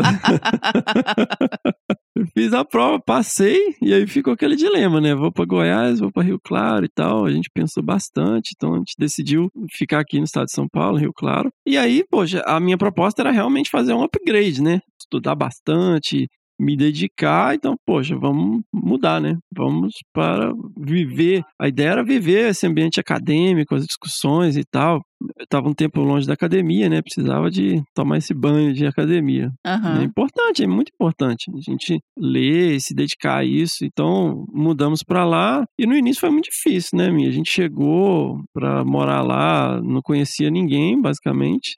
Um lugar diferente, né? Depois que eu saí de, de Teodoro Sampaio, eu prometi para mim mesmo que nunca mais ia morar num lugar plano. e quente. E quente, fui morar em Rio Claro. Já, né, beirando os 40, casado, com filho. Então, cheguei lá, apesar de ser um laboratório muito unido, muito legal, assim, muito efervescente, tinha um projeto grande, um temático da FAPESP, super bacana na Cantareira Mantiqueira. E tava um monte de gente no laboratório, chegava lá, galera super nerd e tal. Falei, nossa, que galera bacana e tal. Até me senti assim, falei, nossa, não sei nada perto dessa galera. Mas foi difícil, porque tinha, né, o pessoal mais jovem e tal, em outra vibe, e a gente não conseguia muito se enturmar, vamos dizer. É, e eu também tava no meio do doutorado nessa época, é, né? Você então tava a gente no meio do ainda tinha que revezar um pouco. É. Exato, é. exato. E trabalhando também pra caramba, indo pra campo direto, né? Eu tava indo pra campo direto lá no, no Pontal com o projeto. Nossa, tem uns vídeos lindos, quem quiser assistir no YouTube. É, eu comecei a fazer uns vídeos legais e tal. E, e aí foi difícil, mas foi muito produtivo, assim. Li muito, absurdamente, assim. Devorei papers, li, fiz umas disciplinas super bacanas e tal. Muitas oportunidades bacanas, convivendo com o Miltinho, né? Um cara só coração, pessoa incrível, não tem, nossa, vou ficar falando dele aqui, eu fico uma hora aqui, né, não tem como agradecer tudo que ele fez pra gente, né, ajudou horrores no seu doutorado, né. Foi fundamental. É, assim, o um cara muito diferenciado. E foi a vez que eu vi você, Fernando, mais focado na vida, assim, o Fernando acordava às 5 da manhã, fazia atividade física, sentava para ler e tava, assim, uma máquina de, de é. trabalhar, tava muito impressionante. É, eu tava, e, e, porque o Ian estudava tarde, né? Ele, e outra, né? Ele, ele, entrou na escolinha com mais de dois anos, né? Era tudo isso com, com um bebê dentro de casa. e então, eu acordava muito cedo, né? Acordo ainda, né? Você não quer contar o porquê dos seus relógios 4h40 da manhã? O porquê? Como assim? Por que, que você acorda às quatro da manhã? Por que não acordar às quatro da manhã? Porque ah, você tem tempo. É, é. Você tem tempo para você. Mas é noite ainda, não tem ciclo circadiano para isso. A gente reage melanina, luz escuro. Tá? Não, whatever. então nessa eu, né, era o momento que eu tinha para ler. Eu sentia que eu não tava lendo, então eu precisava de silêncio para me concentrar e tal, que é muito difícil quando você tem um bebê em casa e à noite eu fico podre, né? Então, foi um momento de muito aprendizado, li horrores e o meu tio, pô, dei, dei disciplina com o meu tio na Universidade Federal do Rio Grande do Norte, na Universidade Federal de Goiás, né? Foi muito no legal. No México. No México, dei uma disciplina com ele no México, de, tudo de ecologia de paisagens, foi muito aprendizado. Na própria Unesp também. E aí, é, o meu tio não tinha curtido muito o meu projeto original, né? De doutorado. Eu falei, ah, pô, se eu vou ter que escrever outro projeto, eu vou escrever um projeto com as coisas que eu sempre quis trabalhar desde sempre, né? Desde o meu mestrado, eu queria trabalhar com cascata catastrófica, com é, o que, que acontece quando você tem ah, o que é chamado de liberação de médio predador, né? Que você tira os predadores de topo e você tem os médio predadores como o, os donos da festa. Comecei a desenvolver minhas hipóteses nesse sentido. Né? E como no início é, o Miltinho, como eu falei, muito diferenciado, ele é um cientista é, da computação, né? a formação dele é na área de computação, depois que ele foi fazer o doutorado na área de ecologia, ele falou: olha, eh, se você vai fazer um trabalho, eu quero na, pelo menos na escala de bioma. né? É verdade. E ele falou: olha, é, coletar dados é muito legal, mas existe muitos dados coletados. Então, se você, você pode até ter um capítulo com um trabalho específico, que você vai para campo e tal, mas eu quero capítulo na escala de bioma. Eu falei, ah, beleza, então vamos fazer na escala Atlântica, né? Então, vamos aí, vamos aí. E aí tinha uma aluna do professor Bauro Galetti que já tinha feito uma compilação de dados de câmera traps e tal. E eu precisava de estimativa mínima de abundância, assim. O que, que é abundância? É o número de registros por tempo, ou por esforço amostral, o número de por distância. É, não era uma densidade, ou seja, número de indivíduos por área, mas também não era só presença e ausência. Tem o bicho, não tem o bicho. Então, uhum. E ela já tinha avançado um bocado nisso, né? Coletando dados de artigos, sistematizando essas informações. E aí eles propuseram, ó, tem essa, essa base de dados aqui, que já está meio pronto, você pode avançar dela. Então, não partir do zero. Tem esse trabalho que começou a partir desse trabalho inicial de uma aluna do professor Mauro. Até deu um, um pouco de confusão isso no final, misturou um pouco as coisas, mas enfim, avançamos bastante. E aí surgiu esse formato de publicação conhecido como data paper, que a ideia é disponibilizar os dados. Né? Hoje em dia, os principais periódicos pedem que você disponibilize os dados brutos que foram usados para pesquisa, né? O que é legal, os dados têm que estar disponíveis, né? A gente pode ficar amarrando as coisas igual fazia antigamente. E eu vi que tinha muitas lacunas, pegando os dados da literatura, sistematizando tudo, relatório, tese, dissertação, eh, artigo publicado em revista, né? sistematizamos tudo. E eu vi que tinha um monte de buraco onde de lugares que eu sabia que tinha gente trabalhando. E aí eu falei, poxa, vamos convidar essas pessoas a disponibilizarem seus dados para a gente preencher essas lacunas. Eu sei que eles estão lá, conheço essas pessoas, trabalhei com várias delas, e usei nessa né, rede de contatos, convidei as pessoas, e é todo mundo muito desconfiado ainda, né? Ninguém sabia o que, que era isso, o negócio. Aquela coisa, vou te dar os meus. É, o que você vai fazer com meus dados? Teve gente que foi, me respondeu, falou, ah, isso aí não é ciência, sabe? E, enfim. E aí a gente publicou que veio se tornar um primeiro capítulo do meu doutorado, que é uma sistematização dos dados de armadilhas fotográficas na Mata Atlântica, foi muito legal, assim, Atlantic Can Traps. E aí a ideia, o professor Mauro propôs esse negócio do Atlantic Series, juntando, compilando informações da Floresta Atlântica. E aí virou um negócio gigante, gigante. lá, juntou dezenas de pessoas, centenas de pessoas, enfim. E eu segui, fiz as minhas disciplinas, né? Nós ficamos três anos em Rio Claro. Foi um uhum. período de muito aprendizado também. Não foi fácil, nem um pouco fácil. Até que a gente chegou à conclusão que já tinha servido ao propósito, né? Esse mergulho na academia. Bom, vamos voltar para as montanhas, né? Voltamos para Tibaia. The answer to the ultimate question of life, the universe and everything is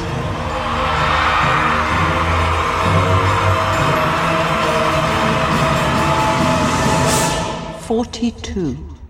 Eu já vinha escrevendo num blog, né? Eu fui convidado para escrever num blog. Eu tinha é, na graduação eu fiz um, um fanzine, né? Chamava Drosófila. O que, que é um fanzine? Fanzine é tipo um jornalzinho, assim. Eu colava, né? As coisas, não imprimia e colava, fazia umas colagens na folha de A2, dobrava é, e vendia 10 centavos cada um para pagar o xerox. E eu tinha um. Na época que o projeto estava super intenso, né? No Pontal, com as jaguatiricas e tal. Eu tinha um blog em inglês que era Ai, dentro lembro. de uma plataforma chamada Wildlife Direct, que a gente escrevia da- do dia a dia do campo, escrevia vários textos, era quase semanal, assim, muita coisa legal. The Leap of the Cat, The Leap era? of the Cat. E, e era muito legal, assim. Aí eu comecei a escrever, assim, na rotina, muito inspirado, assim, com aquele humor ácido do Douglas Adams, né? E essa plataforma específica, a Wildlife Direct, a ideia era que as pessoas fizessem doações para os projetos. Então entrava uma graninha, né? As pessoas que gostavam de ler o que eu escrevia iam lá e davam fazer uma doação e tal. Aham. E juntou uma graninha, assim, deu pra bancar um- uns combustível, pilha, filme, né? comprar umas coisinhas de equipamento e tal. E mais tarde eu fui convidado, né, pra esse blog, que era o blog do IP, e comecei a escrever alguns textos e tava muito empolgado com essa questão de divulgação científica. Em 2015 eu fiquei um pouco impressionado como que ele tava sem bolsa, né, passando um mega perrengue. Eu fiquei muito impressionado com essa questão de- dos cortes de bolsa que estavam acontecendo já e ninguém falava nada, tava tudo meio assim. E mais tarde, fui num congresso em Pirinópolis é, e comecei a me atentar, assim, conversando muito com um amigo, né, o o Hugo Fernandes, muita gente conhece, então ele fala, a gente ficava conversando muito sobre divulgação científica e tal, já estava numa onda acompanhando muito o trabalho do Atila e a Marino, nerdologia, achava muito legal e tal. E depois do congresso eu fiquei, poxa, eu preciso dedicar uma parte do meu tempo a isso, né? Isso é importante. Eu já escrevia no blog, muito falando, né, da tia Cotinha, né? Eu, eu queria que ela lesse meus textos, né? Os então eu contava muita historinha e tal. Os textos estão no, no site do Desabraçando. E aí eu tava consumindo muito podcast e audiolivro, né? Compulsivamente, tá? Assim, era 24, 25 audiolivros por ano. Você sempre foi um ouvinte de podcast, né, Fê? Desde que eu te conheço, que você É, escuta. então 2012, assim, 2011, descobri podcast, achava super legal, viajava muito, então eu comecei a ouvir podcast né, direto, assim, gostava, sempre gostei muito do Nerdcast, e depois eu encontrei um que era maravilhoso, que é o Skeptic's Guide to the, The Universe. Universe. Aham. E aí nessa onda, poxa, eu vou, vou focar mais, eu escrevi mais pro blog, eu falei, cara, mas o blog não tá tendo alcance. Eu pensei, poxa, podia ter um podcast falando de conservação, mas numa linguagem bacana, não esse negócio de, de cientista para cientista, sabe? Que é programas dentro da universidade, que é uma linguagem que só acadêmico entende, e, mas é vendido como divulgação científica e tal. Eu falei, não, eu quero um negócio bem zoado mesmo, bem, sabe? Vamos xingar, vamos falar normal, vamos à referência da cultura pop, Bate-papo. bate-papo de boteco. Né, Aham. bate-papo de boteco de verdade. E eu falei, poxa, ninguém faz um negócio desse. E sabe aquele negócio? Você tá assim, poxa, olhei pra um lado, olhei pro outro. Ninguém tá fazendo, ah, eu vou fazer então. eu vi falando isso, eu tenho um monte de problema de dicção, sabe? Falo tudo errado. Vocês me perdoem a falta de plural nesse episódio específico. É mineirês. Não, porque a gente gravou, né, à noite, picado, né, porque estamos aqui em quarentena em casa, é quase impossível gravar com as crianças de dia, gritando em volta da gente. E à noite eu tô meio podrinho, né, que eu acordo meio cedo, né. Meio, só meio. E aí eu acabo enrolando, falo tudo errado, falo. Nossa, eu, eu tava ouvindo um pedaço da gravação, falei, meu Deus, não tem S no final de palavra nenhuma, né? Mas me perdoem aí. Então, assim, eu tenho esses problemas, não, não sou uma pessoa treinada em comunicação e tal, mas eu sou uma pessoa com uma grande bagagem de cultura pop e cultura inútil, né? Ah, vamos fazer aí. E a ideia era, era chamar Concast, né? Eu já falei isso aqui algumas vezes. Ia ter um slogan, Concast, aqui não abraçamos árvores. e aí, como já existia um Concast, falei, poxa, foi, foi, foi, pô, desabraçando árvores, Miriam. E daí o resto é história, né? Então, continuei analisando dados, meu doutorado, pirando aí nessas pesquisas, me envolvendo em vários projetos, ajudando aí direta e indiretamente em vários projetos. Foi muito bacana, a gente aprovou um projeto com uma equipe, assim, tropa de elite. Ah, né? é verdade, é. Um power team, né? Alexandre Martensen, o nosso querido tanque, Alexandre Weso, Clinton Jenkins, Angela Pelim, um power team para revisar as áreas prioritárias da Mata Atlântica. Então foi muito legal, muito legal, um projeto incrível, uma equipe Intenso, maravilhosa, né, Fê? mega intenso, projeto rápido de um ano, né? E foi, assim, muito bom, assim, uma equipe maravilhosa de se trabalhar, todo mundo super engajado, sabe? Todo mundo ali nivelado, falando a mesma língua e mandando ver, todo mundo. Nossa, que, que- que projeto legal. Agora você tá trabalhando na Amazônia também. Ah, é, também me, comecei a me envolver, né? Sempre muito com essa parte analítica, né? De, eu comecei a trabalhar muito com bancos de dados, né? Muito com data science, sistematizando informações, pensando em delineamento amostral. Eu acabo sendo convidado em vários projetos para contribuir nesse sentido. E hoje estou bem envolvido com o projeto, o monitoramento participativo da Amazônia, que vocês já ouviram falar aqui né, dezenas de vezes. Nós tivemos episódio com a Cristina Toffoli, que é a nossa grande coordenadora do projeto. A Ângela Pelim está envolvida também, que também já participou aqui. A Fabiana Prado. O próprio episódio com o Zeziel, ele é um monitor. Foi treinado pelo projeto. E é isso aí. Vamos aí. O resto é história. Ah, ainda tem muita coisa. Ô, louco, já tem o quê? duas horas de episódios? Quer mais o quê? The answer to the ultimate question of life, the universe, and everything is.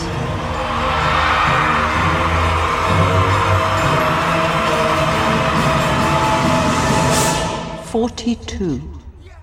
Gente, isso que o Fernando dividiu aqui com a gente é só um pedaço pequenininho do tanto de coisa que ele faz. Assim, é muito impressionante tanto que ele é multitask, porque além de ter vindo de um histórico super difícil, é, uma infância difícil, tanto de barreira que ele teve que superar para chegar até aqui. Muitas vezes até eu acho que esse tom de voz que as pessoas às vezes acham que ele é meio rude, meio grosseiro, vem um pouco disso, dessa questão de ter que enfrentar o mundo para conseguir realizar sonhos. Além disso, ele, ele faz tudo, gente. Ele é um pai maravilhoso. Ele tá aqui em casa, constrói coisas, ele vai pescar, ele tem as mochilas mais equipadas que eu conheço. eu lembro que eu ia pro campo com nada, eu abria a mochila dele e falava, gente, estamos salvo. Pode acontecer qualquer coisa aqui que a gente tá, tá ok. Então, assim, para mim é muito emocionante poder conversar com o Fernando e eu entrevistá-lo. Isso é só uma pequena parte da pessoa incrível que ele é, e eu queria deixar isso muito. marcar isso muito aqui nessa conversa. Ah, eu que agradeço, sim, e agradeço por ter você na minha vida, né? Porque me tornei uma pessoa muito melhor, assim. Se hoje eu ainda sou meio carrancudo, meio ranzinza, eu era muito mais. vamos que vamos. Ah, obrigado. Bom, gente, é um mega episódio longo aí. Espero que vocês tenham gostado. Desculpe aí qualquer tosquice. E vamos nós. Eu fiz umas anotações de uns pontos da vida dele que são fantásticas e ele não conseguiu falar tudo. Então vai ter que ter parte 2. Não, gente, não, já foi.